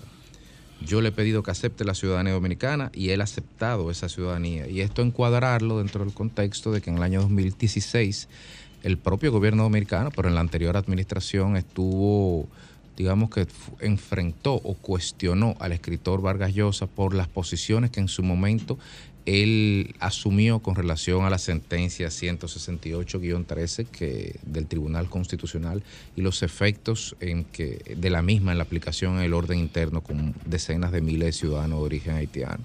Así que bueno, indudablemente que el escritor Vargas Llosa prestigia eh, a la República Dominicana y a cualquier país, es una persona que independientemente de sus poses, muy de derechas por cierto, siempre ha estado, eh, siempre ha estado del lado de la, libertad y siempre ha estado del lado de, de la decencia y de, y, de los, y de sus principios. Así que de mi parte, a título muy personal, pues creo que ha sido una decisión muy interesante para un escritor que uno de sus principales libros y más rec- reconocidos versa sobre uno de los principales y más penosos periodos de nuestra historia. Así es. Lenchi Vargas. Muchas gracias, Domingo. Eh, y manifestar, como siempre, mucho cariño hacia el pueblo dominicano. La vicepresidenta de la República ha pedido tiempo. Ella quiere, y cito, ella pide, y cito, dennos un poquito de tiempo y ustedes van a ver. Pero ese es un pedido a destiempo. Pide tiempo, pero a destiempo. Al gobierno se va con un pasaporte con fecha de expiración. El tiempo de gobierno son cuatro años. Señora Raquel, al gobierno se le dio cuatro años. Y usted dice que ha pasado muy poco tiempo, pero estamos hablando de casi tres años, señora vicepresidenta. ¿Cómo es que vamos a pedir más tiempo si cuando usted ingresó al gobierno sabía que tenía un tiempo limitado? ¿Cuánto tiempo más necesita? No entiendo ese llamado a no ser una manifestación o de impotencia o de aceptación de algo que continuamente se quiere negar y es que no hemos avanzado en el sector educación durante estos años, especialmente los años de su gobierno, porque se supone que todo, todo estadista asiste a la dirección del Estado con un plan de trabajo. Ese plan de trabajo es el programa de gobierno del partido o del bloque electoral triunfante. Y es un plan elaborado con tiempo. Es un plan eh, en donde también se establecen políticas de seguimiento antes de llegar al gobierno. Pareciera que usted está pidiendo un tiempo más, cual si llegó o llegase en el día de ayer al gobierno. Y no, no tenemos por qué darle más tiempo porque usted tiene un tiempo definido. Su gestión termina en el año 2024 y por lo tanto los resultados que tiene que mostrar al país es conforme a ese tiempo, porque para eso se eligió. Durante este tiempo no hemos visto más que tormentas en educación, no hemos visto más que ruido en educación, no hemos visto más que carencia de políticas reales, improvisaciones y mucha ineficiencia, a tal grado que se tuvo que quitar, sustituir al ministro que fuese nombrado en el año eh, 2020. No muestra educación absolutamente nada. Y peor aún, señora vicepresidenta, peor aún, el ministro actual de Educación, Ángel Hernández, ha dicho que la educación en República Dominicana está estancada. Es el ministro que está diciendo que está estancada. Una revelación que todos conocemos, pero que es importante en la boca del encargado, del titular, del rector del sector. Ahora, eso es importante no a manera de denuncia ni a manera de descripción. Más importante es si sabemos que está estancada la educación, lo justo, lo que se espera de un gestor, de un administrador público, es que muestre la ruta a seguir, los planes que se tienen para salir de ese nudo y de ese estancamiento. Y mientras el ministro de Educación dice que la educación está estancada en nuestro país, pues usted, eh, señora vicepresidente, dice que no crea que no estamos haciendo el trabajo, dice la ministra. No crea que no estamos haciendo el trabajo en educación. Estamos trabajando para eso. Entonces, no entiendo. Se está trabajando en educación y se está trabajando hacia un modelo de educación de calidad, pero el ministro dice que estamos estancados y no muestra ningún plan. No hay concatenación. No hacen esquinas las dos declaraciones. No, no la hacen. Ahí hay un conflicto de interpretación. Y ciertamente em, la política no hay que sacarla. O sea, ciertamente hay que dejar la politiquería fuera del sector educación, pero no la política. Y en eso el presidente habló en ese sentido, el presidente Abinader, pero es incorrecto hablar de sacar la política porque es en base a visiones políticas, diseños políticos que se manejan los planes educativos, las metas educativas, el enfoque destinado a formar personas, a, formar eh, ciudadanos de cara a la sociedad. Es para rendir una labor en la sociedad. Y esa labor tiene una tremenda composición y sostén político. O sea, educación es política, pero es política en función de, de- en función de la especificidad del área. Necesitamos más visión política en educación. Eso es lo que necesitamos. No es sacar la visión política. De hecho, el presidente de la República en el año 2019 eh, decía que, claro, estaba en campaña, ¿no? pero eh, planteaba que eh, iba a asumir y se comprometía a desarrollar una educación de calidad con equidad. Bueno, pero eso lo dijo en el año 2019. ¿Cómo es, señora presidenta, vicepresidenta, que necesitamos que le demos más tiempo? No, ajustese al tiempo que le queda, que le queda hasta el año 24, insisto, y trate de ofrecer por lo menos una luz en la ruta, en el camino hacia la transformación necesaria, la, obliga- la obligatoria tra- transformación que tiene que sufrir, que tiene que acontecer dentro del sistema de educación de República Dominicana. Por lo menos, por lo menos en el tiempo que les resta, ofrezcan un plan de trabajo, aunque no le dé tiempo de ejecutarlo.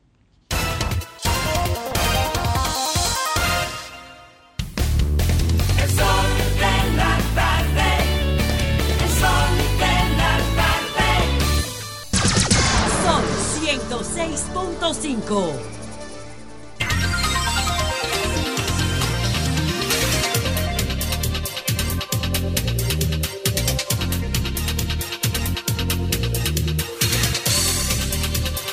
Eh, Santo Domingo, 22 de mayo del 2023.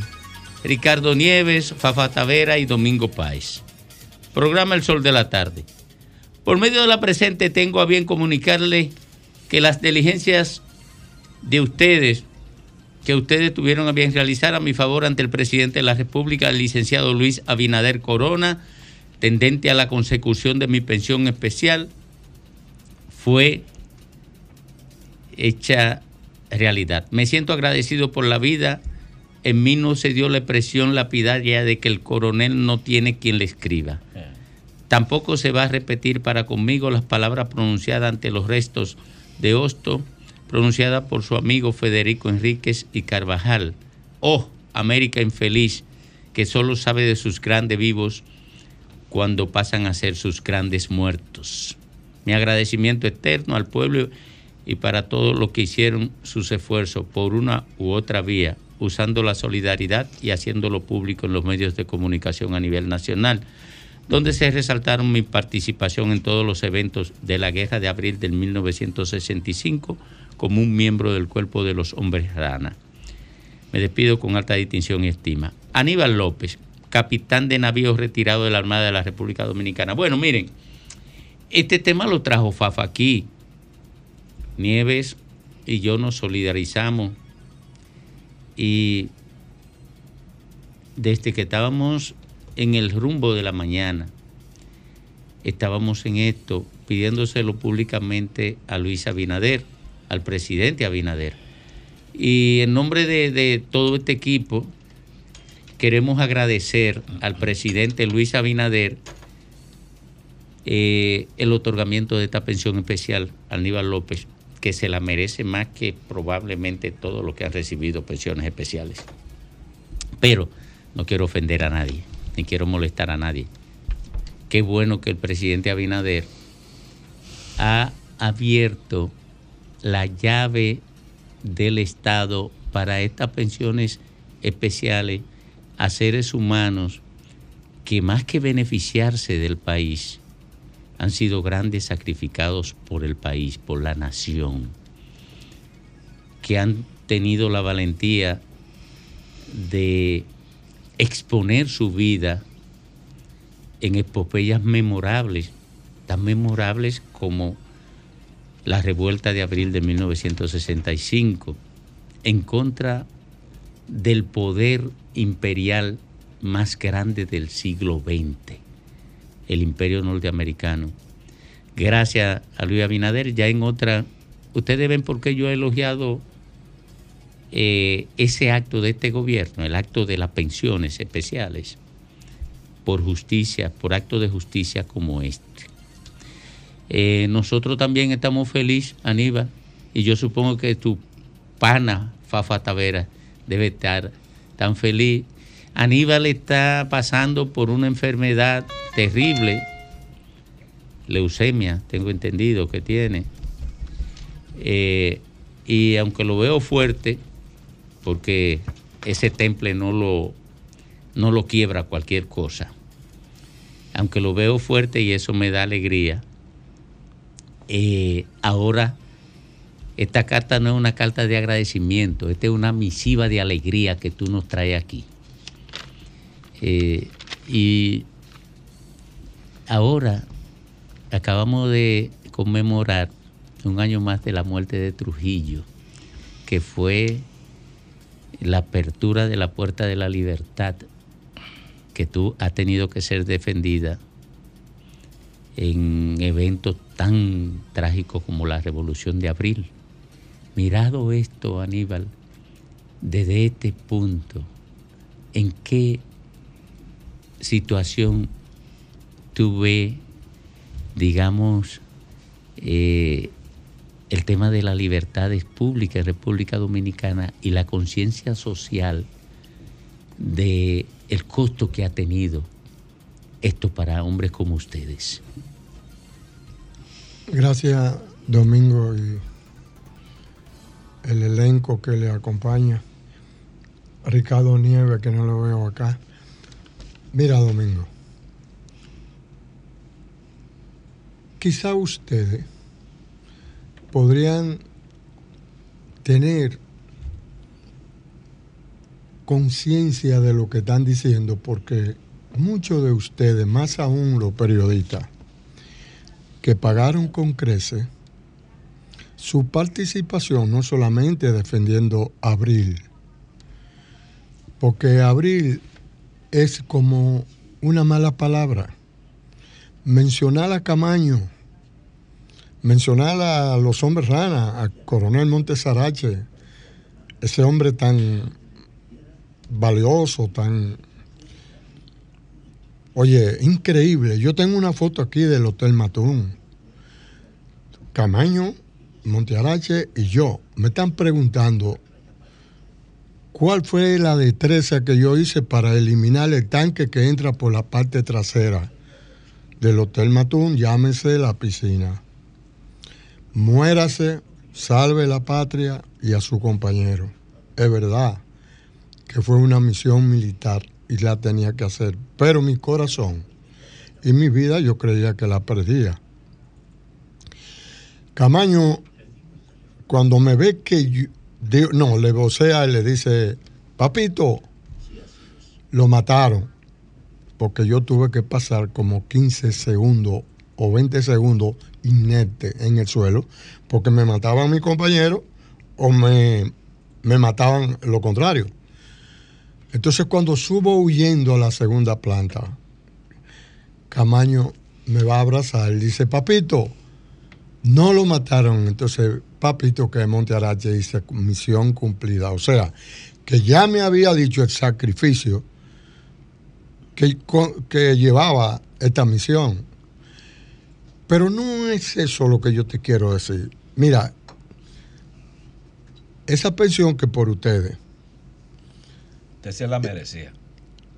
gracias, esa pensión que por ustedes la hace el presidente, Uchilora y ustedes, Iván Ruiz y otro más. Miren, yo quiero que ustedes sepan que se firma el acto de conciliación y amnisticio de la guerra. El acuerdo fue que nosotros íbamos a los cuarteles. Igual, En la misma condición que estaban antes. correcto. Eso nunca se cumplió. Conclusión. Por ejemplo, mi baja decía, traidor a la Fuerza Armada y a la patria. Yo sé que yo soy un traidor cuando defiendo la soberanía nacional, igual que Fafa. Entonces. Nunca, nunca eso se borró, nunca eso se borró. Nunca se dio. Eso está en su expediente, sí, el día de hoy. Por eso es que ustedes ven, los militares constitucionalistas, lo que quedamos, que son como, como 400 mil años, porque ya quedamos poco. De los hombres ranas éramos 105, ya nos quedamos como 20. Y miren qué condiciones estoy yo. Ahora, esto que hace el presidente conmigo, yo le exhorto que al menos Lo haga con todos lo haga con los otros. Yo quiero aclarar algo aquí. Yo hice un discurso despidiendo a Montearache en la base naval 27 de febrero cuando muere el 23 de, de diciembre Lionel a la sazón el presidente y le dije estas palabras hizo dos decretos uno Montearache héroe nacional y 29 hombres ranas a la cual yo ocupaba el segundo puesto para ingresarlo a la Fuerza Armada y puesto en retiro. Dándole la gracia a Leonel, le pedí, presidente, case- cásese con la gloria, porque lo que usted hizo, hizo con nosotros, los hombres ranas, hágalo con todos los militares constitucionalistas. Por Dios. Pero oigan esto, yo voy a interrumpirlo. Oigan esto. Un tiarache para que le limpiaran su nombre tuvo que morirse. Porque lo declaró eh, el presidente Leonel Fernández, lo declaró héroe nacional. Pero antes de morirse, era un traidor a la patria en su expediente de retiro. Sí. O- oigan, oigan- oigan qué ironía. Así es. Oigan, oigan la simulación. Oigan la simulación. Antes de morirse, en su expediente era un traidor a la patria. Después de muerto, lo declaran entonces héroe, héroe nacional.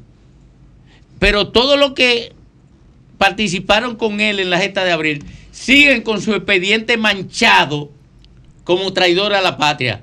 Tendrán que morirse para que le puedan limpiar su hoja de servicio. Déjame Coño, usar- pero qué maldita sociedad. Déjame decir un dato porque la gente sepa la calidad de Aníbal. El día de la toma de la fortaleza, él con un grupo de hombres rana entró por donde estaba el Caribe cuando nosotros estábamos afuera con un tanque disparándole. Y él estaba adentro antes de la rendición de todo el personal que estaba ahí. Que creyó que esos cañonazos iban a ser mucho más abundantes. Miren, la Fuerza Armada na- Dominicana debe quitarse ese manchón, ese manchón que tiene de declarar a los defensores de la soberanía nacional traidores. Es una vergüenza en la historia de la Fuerza Armada. Se dividió la Fuerza Armada y se dividió porque los traidores ganaron.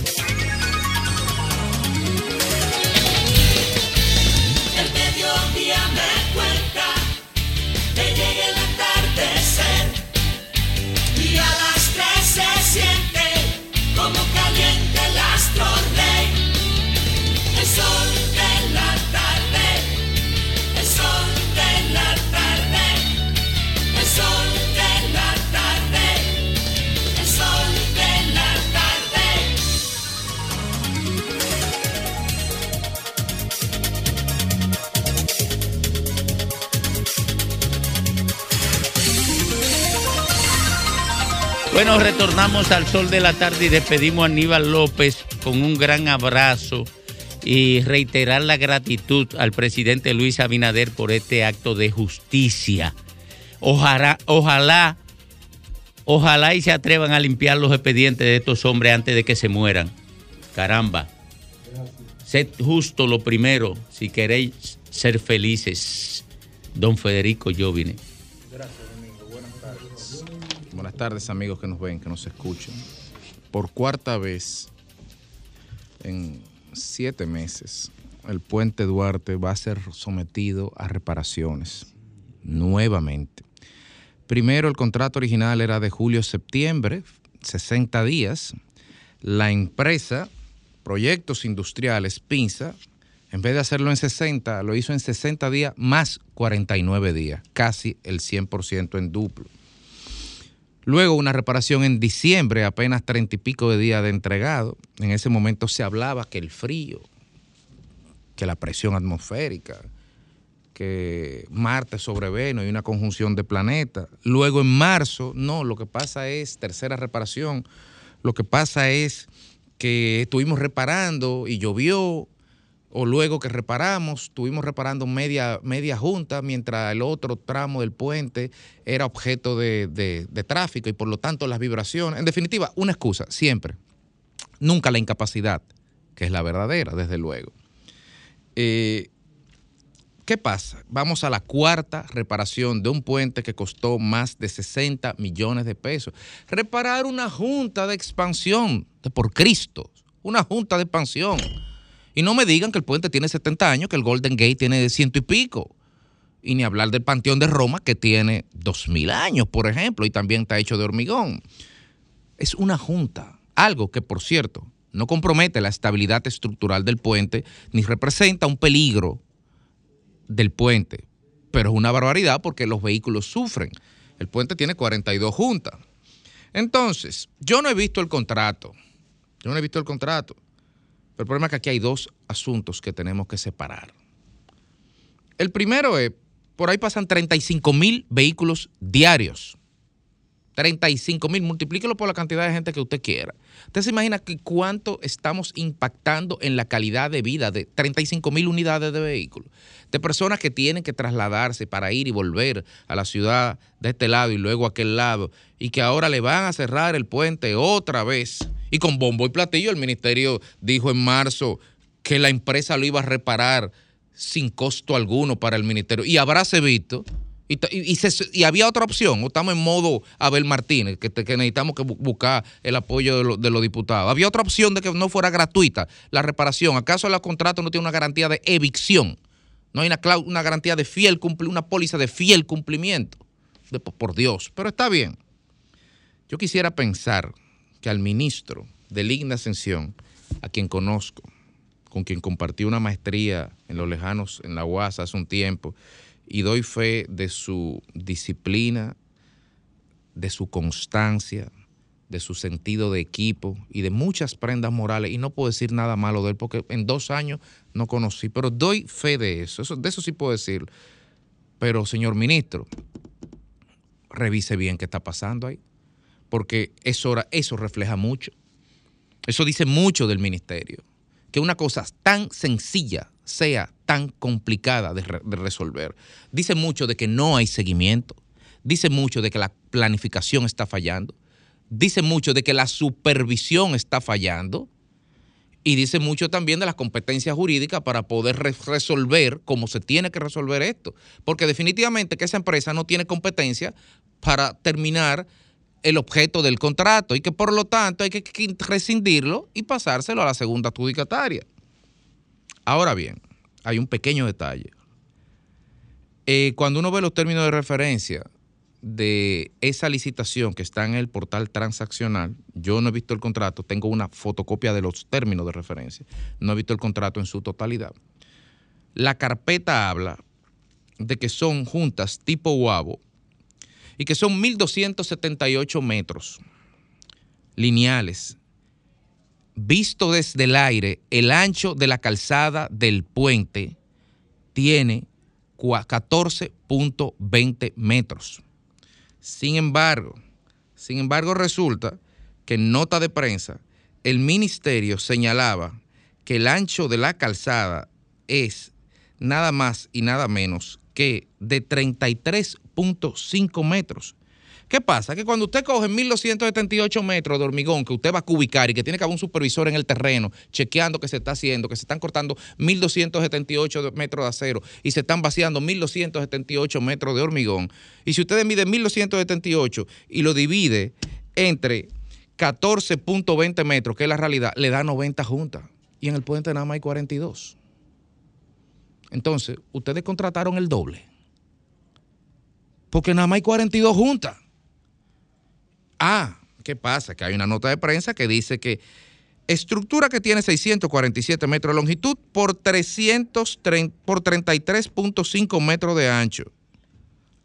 Ah, bueno, entonces así da 42. Pero ¿a quién le creo? ¿A lo que dice el contrato de que son, deberían ser 90 juntas o en el terreno que son 42? Porque de lo que estamos hablando es que se pagó por una cosa y se hizo otra. Y no estoy cuestionando ni siquiera la calidad. Estoy an- entrando desde el punto de vista contractual. ¿Qué fue lo que se contrató? ¿Y qué fue lo que se cubicó y se pagó? ¿Está al tanto el ministerio de eso? Porque el ministerio dice que esa calzada tiene 33 metros y medio. Pero si usted va con un centímetro y la mide, tiene 14.20. ¿O acaso lo iban, lo iban a hacer doble? Eh, ¿Cómo era que lo iban a hacer? No lo entiendo. Porque ni siquiera doble cuadra. Porque 14 por 2 son 28 y ustedes están hablando de 33. Faltan metros todavía. Y cada metro de eso es cubicado y es hormigón y es acero. Entonces yo no quisiera pensar que se contrató una cosa y se pagó otra. Y en el, entre una cosa y otra se quedó una diferencia por el camino. Porque si eso fuera así, encima de que fue así, también lo hicieron mal.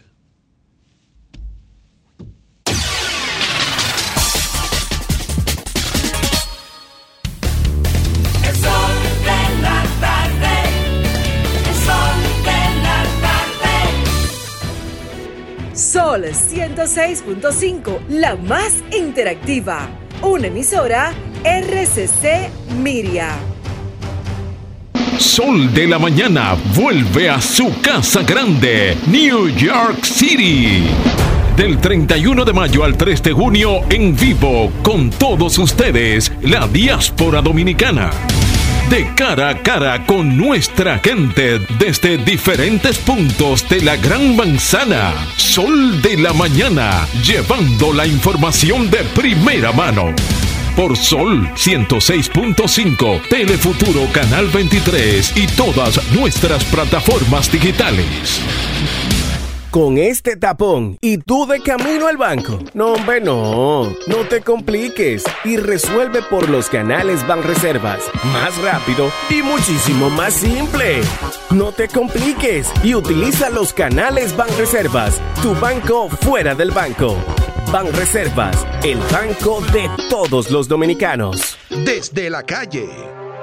Gracias equipo. Estoy en la Avenida España, intervenida por el gobierno del presidente Abinader a través del Ministerio de Turismo en coordinación con el Ayuntamiento de Santo Domingo Oeste, para que municipios y turistas disfruten de un malecón mejorado. Esto dice la gente. Muy buen trabajo. Eso tiene mucha importancia. Lo, lo mejor que pueden haber hecho. Están haciendo un trabajo bien hecho, sí. El proyecto tiene contemplado parador fotográfico, regeneración de áreas verdes, iluminación, ciclovía y otras amenidades. Les reportó Catherine Roses. Retorno con ustedes a cabina. Jalao con lo mejor de la gastronomía dominicana en el mejor ambiente. Jalao, martes a jueves desde las 5 de la tarde, viernes, sábados y domingos desde las 12 del mediodía. Reservas 809-792-1262 y jalao.do. Jalao 100% de aquí. Calle El Conde 103, frente al Parque Colón en Santo Domingo. Y ahora también en New York. Halao, New York City. 2420 Amsterdam Avenue. Reservas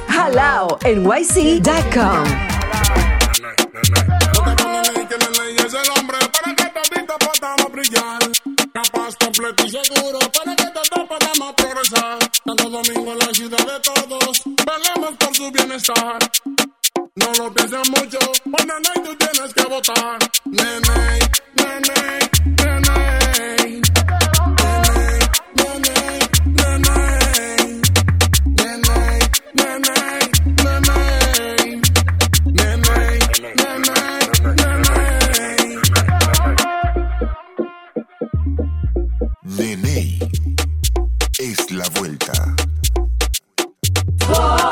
yeah.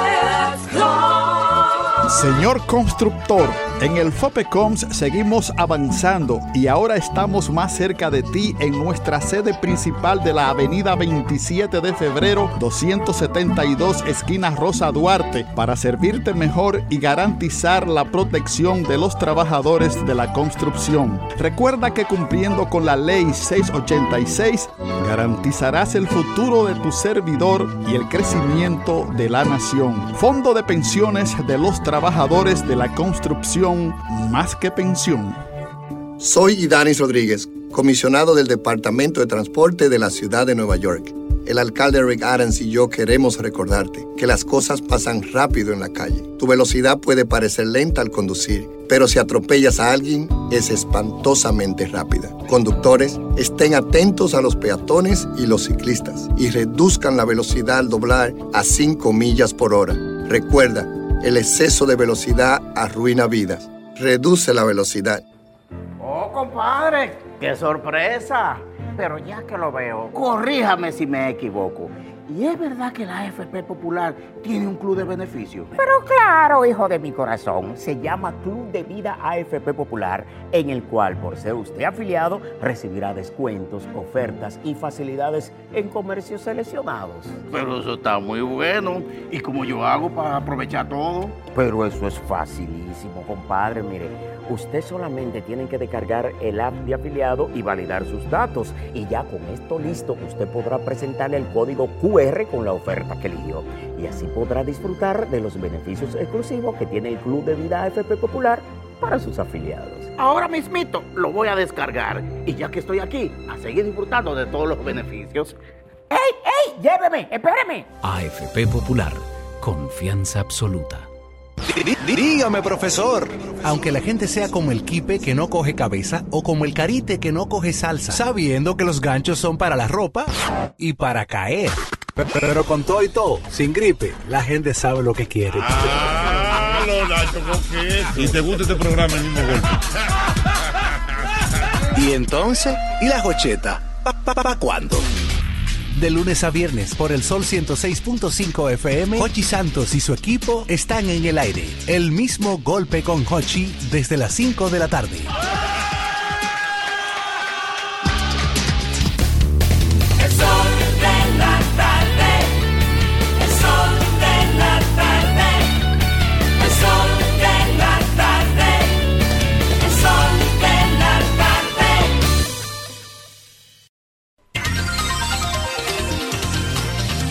En el sol de la tarde, en el sol del país, a las 4.33 minutos, Graimer Méndez. Muchas gracias y gracias a toda la audiencia de este Sol de la Tarde, Sol del País, de RCC Media, la más poderosa plataforma de opinión y de noticias de la República Dominicana. Miren, el 16 de febrero de este año se produjo un hecho inaudito que no ha, no ha tenido explicación y que yo le he denunciado aquí varias veces. Se trató del robo en el puerto oriental de Jaina de 375 toneladas de harina. Bueno, como yo hice varias denuncias aquí y nadie respondía, lo que tienen que ver con esa área de competencia, yo le envié una comunicación al director de autoridad portuaria en base a la ley 2- 20004 que tiene que ver con el derecho de acceso a la información pública. Jean Luis Rodríguez eh, nos respondió con un informe, eh, prontamente lo hizo su equipo, obviamente, eh, a la firma de Moisés Richardson, director de Oficina de Acceso a la Información Pública. Nos enviaron un documento que tenemos aquí que vamos a explicar en qué consiste su respuesta a nuestra denuncia eh, sobre el robo de esta gran cantidad de un puerto dominicano. Dentro de varios, visto, considerando y demás, en base a la ley, que no voy a decir aquí porque sería mm, gastar mucho tiempo, ¿verdad? Pero al final, ¿qué dice autoridad portuaria respecto de este robo? Dice, en tal sentido, tenemos a bien informarle que la Autoridad Portuaria Dominicana, mediante el contrato de concesión de consolidación de derechos contractuales de servicios y regulación de nuestras inversiones en el puerto de Jaina, cedió sus derechos a la empresa Jaina International Terminals para manejo y operación del puerto Río Jaina, márgenes oriental y occidental. Así como establece el párrafo 1 del artículo 16 del adendum número tal del referido contrato. Para todo lo estipulado en este artículo, la HIT asumirá frente a los usuarios y terceros, incluyendo los organismos y dependencias estatales correspondientes, la responsabilidad de, de conformidad con las leyes tuviera que ser asumida por Apordón, pero solo en la medida y extensión de las obligaciones de esta. De acuerdo con lo antes expuesto, su solicitud, es decir, la que yo le envié a autoridad portuaria, debe ser tramitada con la empresa Jaina, Jaina International Terminal HIT. Es decir, que autoridad portuaria se desliga totalmente de este robo. Lo que está diciendo, en resumen, es que los responsables de este robo de 375 toneladas lo son los que tienen la concesión de la HIT eh, o Jaina International Terminal. En consecuencia, yo diré lo, lo siguiente. Como autoridad portuaria se desliga del tema y de la investigación y del robo, entonces yo voy a dirigir mi comentario a las autoridades estatales y a la empresa correspondiente. Bueno, según mis investigaciones, hay que averiguar que se pudiera haber dado un tumbe al seguro de esa carga. Probablemente. Pero además yo quiero hacer un llamado, además del seguro que cubre esa carga, hay que hacer un llamado al Ministerio Público, que parece no hay seguridad jurídica. Quiero hacer un llamado a la procuradora Miriam Germán para este tema de lo que son eh, la seguridad jurídica en este país. También a lo que tiene que ver con el comercio internacional, que tiene que ver con industria y comercio, es decir, y no en este caso, porque parece ser que se dio un tumbe entre empresarios. Yo le quiero hacer un llamado al contraalmirante, jefe del CC, que es del Cuerpo de Seguridad de, de los Puertos, Henry Antonio Guzmán Taveras, quien funge como auxiliar de la justicia en puertos. También al DICRIN, que cuando se anunció el robo de esta cantidad enorme en un puerto dominicano, que está también a cargo de la investigación, yo le quiero reiterar al general, al contraalmirante, Henry Antonio Guzmán Tavera, que la salvación es individual y que se supone que la seguridad, usted es el coordinador de la seguridad general. Que los políticos, cuando pasan los gobiernos, se ponen de acuerdo. Yo, general, cuide eso. Entonces, mire, dice la HIT que tiene altos niveles de seguridad de categoría mundial. También dice informaciones de la HIT que es de capital netamente dominicano. Ahí no hay capital internacional. Por lo tanto, según ellos mismos, es un tumbe entre empresarios dominicanos. Un tumbe entre empresarios dominicanos de 375 toneladas de harina. Porque de capital netamente dominicano. ¿Ustedes saben por qué va a repercutir lo de pasaporte? Porque hay intermediarios, propuestas de, países, de terceros países como Francia y Estados Unidos que están reclamando. Pero como este es un tumbe entre empresarios dominicanos, vamos a ver dónde esto va a terminar en términos jurídicos. Dice, dijo el CEO para aquel tiempo, cuando hicieron una certificación por ISO en lo que tiene que ver con seguridad ambiental, Eric Alma. No sé si Eric Alma, todavía el CEO de el río, del, puerto de Río Jaina. Pero ellos recibieron una certificación de control ambiental donde tiene que ver con gases, productos eh, qu- químicos complicados que eh, afectan el medio ambiente, qué sé yo cuánto. Como no se supo quién se robó esa, esa harina, no se sabe qué pudo haber ahí adentro también. Es una duda que nos asalta a todos. Entonces, vamos a dejar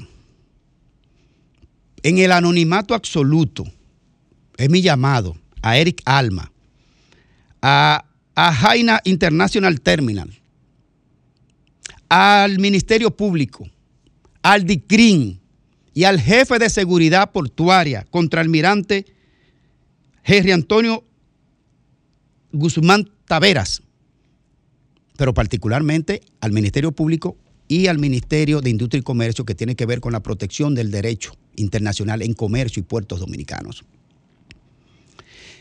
Entonces, el Estado no le va a responder a esta sociedad. La seguridad portuaria no tiene garantía. El Ministerio Público no dice a quién ha detenido en las investigaciones. El DICRIN no ha dicho quiénes están detenidos, dónde está el proceso y cuántas graneleras hay aquí que se han dado un tumbe entre propios empresarios en el puerto de Jaina.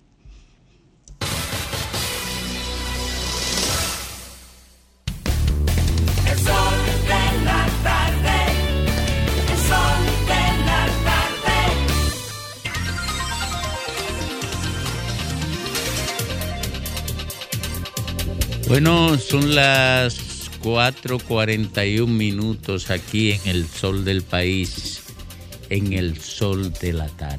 Hay Belén, hay deuda, Belén, hay deuda, hay- Ve- oye, Viste oye. cómo tuve que entrar. porque Oye, no oye, oye, hay deudas que Es pagar. verdad, es verdad. Hay, hay- Es verdad. hay- hay ¿Cuál es el pellejo de uno de aquí de esta cabina que está en peligro. La ley de Fafa. No, ya se la pasó. Si no murió en la cárcel, ya. Y no se me nota que tengo el pellejo ardiente. Sí. A ti. ¿Eh? Ah, ah, no, ¿verdad Lenchi, que. Se le olvidó felicitar a su esposa ayer. Señores, yo gocé, yo disfruté del cumpleaños, la celebración del cumpleaños de mi Sí, mujer. pero- pero no cuando, pero, pero no me, me me hicieron una clase de jalones de oreja y de jalones de piel que estoy todavía enrojecido. La verdad es que le pido excusa a mi querida esposa porque cumplió año ayer. Yo me comprometí a saludarla públicamente por este hermoso medio y lo olvidé. Y lo olvidé, pero esta vez le le- se la dedico, le dedico todo mi amor. a ella. Debieron de, de ponerte impedimento de entrada. No te ¿no? creas que anoche fue impedimento de salir. Una huelga, no, de- no decimos de cuál. me pero sacaron- por suerte me salva- miraron mal varias veces. Por suerte pero te salva un dicho. calmó. Nunca es tarde si la dicha es buena. No, no, muchas muchas felicidades Mucha a mi querida esposa y Muy que siga disfrutando de muchos años más. Y a las 4 y 42 de la tarde, el más esperado en la recta final de este programa. Oye, ¿Mm? no Domingo diga, Páez. No diga eso, Fafa me, me va a boicotear el comentario. Porque Fafa nada más está para boicotearme el comentario, pero ya ahí está el fiero. Vamos a ver si, si con el fiero podemos sustituirte a ti, Fafa. Miren, señores,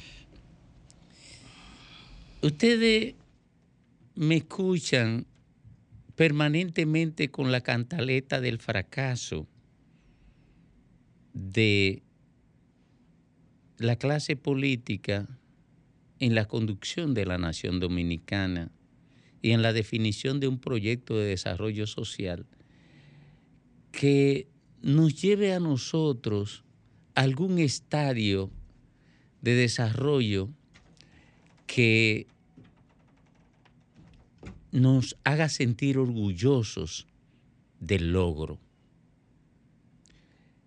Miren, políticamente la nación dominicana puede sentirse orgullosa de luchar por su libertad, por su soberanía, por valores políticos esenciales. Decapitaron a Trujillo y decapitaron la tiranía y sentaron la democracia. Y eso es un logro importante y pueden sentirse orgullosos de ello. Pero en el orden económico, en el orden social, nosotros tenemos que ver el pasado con depresión, porque lo que hemos logrado en el presente, no hay ninguna razón para sentirnos orgullosos. Una escolaridad con una media de cinco cursos, de cinco años, de quinto curso, en pleno siglo XXI, es una vergüenza real. Sin querer, al desnudarse la generación que se ha construido en los últimos 25 años, se ha puesto en el horizonte mental de la gente el debate sobre la educación. Un mérito que yo nunca quise tener, el ponerle nombre a una generación de fracaso, a una generación fracasada, ponerle el nombre de alofoque. Yo nunca quise tener eso como mérito. Pero examinando nuestra realidad, llegué a esa dolorosa conclusión. No había otro nombre para esa generación. Porque la educación dominicana se ha convertido en un espacio de corrupción, de bandidaje, de desprecio por el conocimiento, de amor al desorden, a la anarquía, a la irresponsabilidad, a todos los valores negativos que caracterizan la conducta de un ser humano. Pero ocurre que en ese sector se han gastado más de 1.2 billones, billones de pesos después de la apropiación del 4% del Producto Interno Bruto para la educación. Pero aquí hubo otro proceso también que ha implicado la dilapidación de una cantidad enorme de dinero, el proceso de reforma de las empresas públicas y particularmente el sector eléctrico. Se privatizó para no entregar subsidio al sector eléctrico. Este año el subsidio llegó a 1.700 millones de dólares y se le vendió al país que eso era para que no hubiera subsidio al sector eléctrico, que se subsidiaba entonces con poco más de 3 millones de dólares, 3.5 millones de dólares al año. Este año se gastó en subsidio, el año pasado, no este año, el año pasado se gastó en subsidio 1.700 millones de dólares. Y desde el 1999 a la fecha se han gastado más de un billón de dólares, de pesos, más de un billón de pesos. Y en educación se han dilapidado del 2012 hasta la fecha más de 1.2 billones de pesos. ¿A quién le facturamos ese- esos dos fracasos? A la élite política y a la élite empresarial. Ahí aparece Educa planteando despolitizar el sistema educativo. Pero Educa no dice que se elimine la corrupción del sistema educativo. Porque Educa es un brazo empresarial y sabe que en la corrupción del sistema educativo tienen responsabilidades tanto los políticos como los empresarios. Comparten la responsabilidad tanto los políticos como los empresarios. Por eso Educa no habla de corrupción, nada más habla de despolitización. Y aquí no se va a resolver ni el problema eléctrico ni el problema de, de educación hasta que los empresarios y los políticos no se comprometan a eliminar la corrupción de ambos sectores. Eso se, ha llevado en los últimos 20 años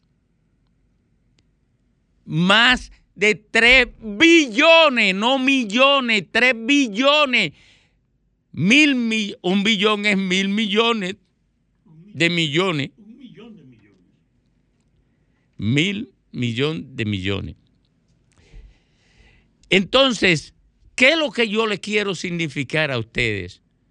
El compromiso es para sacar la educación del desastre en que está metido.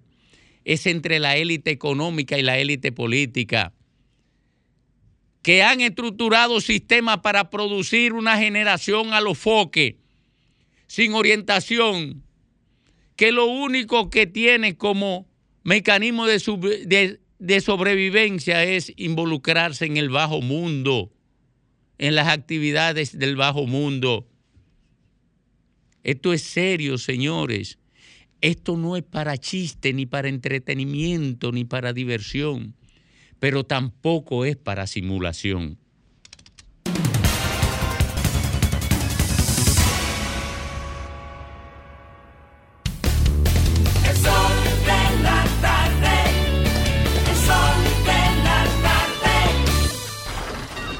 Comunícate 809-540-1065.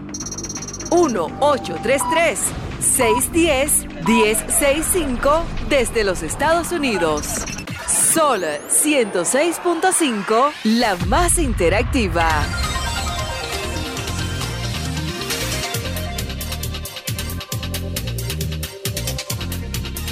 Bueno, retornamos. Atención, Antonio Payá, atención, Antonio Payá. Mire, aquí nada más está trabajando Lenchi Vargas, Fafa Taveras, Graimer Méndez y este servidor. Aquí no hay nadie más. Y Alejandro. Aquí, Alejandro. Hay, hay Alejandro, sí, no, no. Y, y Freddy Félix. anda por ahí. Ah, no, Ni no, Lea está, está- está aquí. No, mire, mire, ni está Lea, ni está Ricardo, ni está Diulca, ni está Jovine. Oiga. Es otro programa que está afuera. Oiga, no, y no, después otro quieren programa. bono, y Es después que hay quieren bono, en- después quieren bono en Navidad. No, yo no sé, yo no sé. A mí tiene que pagarme tres veces lo que le pagan a ellos. Buenas tardes. Adelante usted. Sí, buenas tardes. Buenas tardes. ¿Cómo está Domingo? Bien, todo bien. Bueno, bueno. Óigame, yo, yo tengo una lectura diferente a, con respecto a la reunión de Abel con todos los diputados. Creo que es un espaldarazo a, su declaración respecto a de que no habrá alianza con la CUT. Eso trajo conse- co- eh, es decir, eh, conversaciones y divergencias que con esta reunión creo que pudiera ser un espaldarazo. Buenas tardes. Adelante usted. Adelante usted. Usted adelante. Oh, buenas tardes. Domingo, buenas tardes. Alejandro boicoteando. Ezequiel Enrique. Adelante, hermano. Domingo, el primer pecado que se cometió en la humanidad fue el tráfico de ignorancia. El primerito, la, cu- la culebra diciéndole a Eva que había que comer, que no se podía comer de ningún árbol, mientras que lo que dijeron era que era de uno solo. Y de ahí para acá, el tráfico de ignorancia ha sido el peor pecado que se ha cometido en la humanidad y con lo que ha mantenido a toda la humanidad jodida. Buen el y el sistema educativo dominicano está creado para mantener a la gente todo el tiempo en la ignorancia. Buenas tardes. Sí, buenas tardes. Le habla. Tami, le habla Tami Donato. Óigame, yo siempre he sido desde que nací reformista. En las elecciones pasadas no fui a votar por el Partido Reformista, simple y llanamente porque llegó a Leonel Fernández. El único candidato por la cual yo creo que nunca en mi vida votaría. Muchas gracias. Buenas tardes. Sí, buena. Adelante. El comentario que hiciste acerca del cableado, mire, eso es una vergüenza. Señores, no estamos hablando del cableado, cableado aéreo. Atención, no, el de la calle.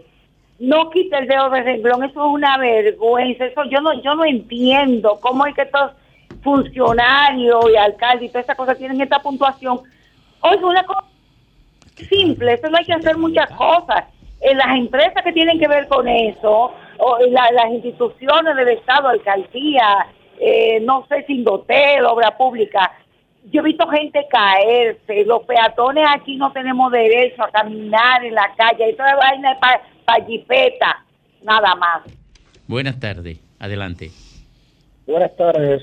Adelante. Mira, a diferencia del señor que llamó hace un momentito, en el 2002 yo tomé un préstamo en dólares para un proyecto y en el 2003-2004 me estaba cayendo el pelo de la situación. En el 2005 Leonel ganó 2004. y en el 2004, pero en el 2005 hubo una, una reducción de la tasa, una- un mejoramiento de la economía al punto de que yo pagué esa deuda en dólares y me quedó dinero de lo que estaba guardando. Es decir, que cada quien tiene un punto de vista de cómo analizar el progreso. Muy bien. Buenas tardes. Buenas tardes, Domingo. ¿Cómo está, Domingo? Bien, todo ese bien. Señor, ese señor que habló, que dijo que, que nunca iba a votar por Leonel, que no vota, que como quiera Leonel va a ganar. Buenas tardes. Se armó la tiradera. Adelante. Domingo. Domingo. Hey, hermano. Buenas tardes, ¿cómo te estás? Bien, todo bien. Usted ahí, ¿eh? Todo ¿Te bien. recuerda? Es tu tocayo que te está llamando. Hola, hermano Domingo. Mira, eso que se hizo con Abel, la gente está más asustado que yo no sé qué, porque yo no sé qué dominicano, yo voté domingo, tú lo sabes, por dos veces por este hombre, pero más nunca yo votaría por, por mientras este, este señor esté siendo presidente de ese partido. Entonces ellos están más asustados que el carajo, yo no sé por qué, porque que ellos saben que este país no es tan ignorante para volver a llevar poder una gente que acabaron el, el Danilo va a- y su familia sí van a ser dueños del país. Última de la tanda que ya asomó. Ay. Asomó la amenaza. Ay, El hochismo está en pie. El hochismo asomó Gracias. la amenaza contra la estabilidad del sol de la trajeron tarde. refuerzo hoy, trajeron refuerzo. La estabilidad del sol de la tarde amenazada por la alegría de la tarde. Buenas tardes. Adelante. Domingo, gracias, desde el estado de la Florida. Adelante este la Florida. Florida. Muchas gracias. Eh, yo quiero decirle al profesor Lenchi que cuánta razón tiene. ¿Cómo es posible que los que están quieren más tiempo? Pero vamos a trasladarlo a Lionel y a sus secuaces. 12 años en el gobierno, más los secuaces. devuélvele son su 20, saludo, Lenchi. quieren más tiempo. Por Dios. Saludos, hermano.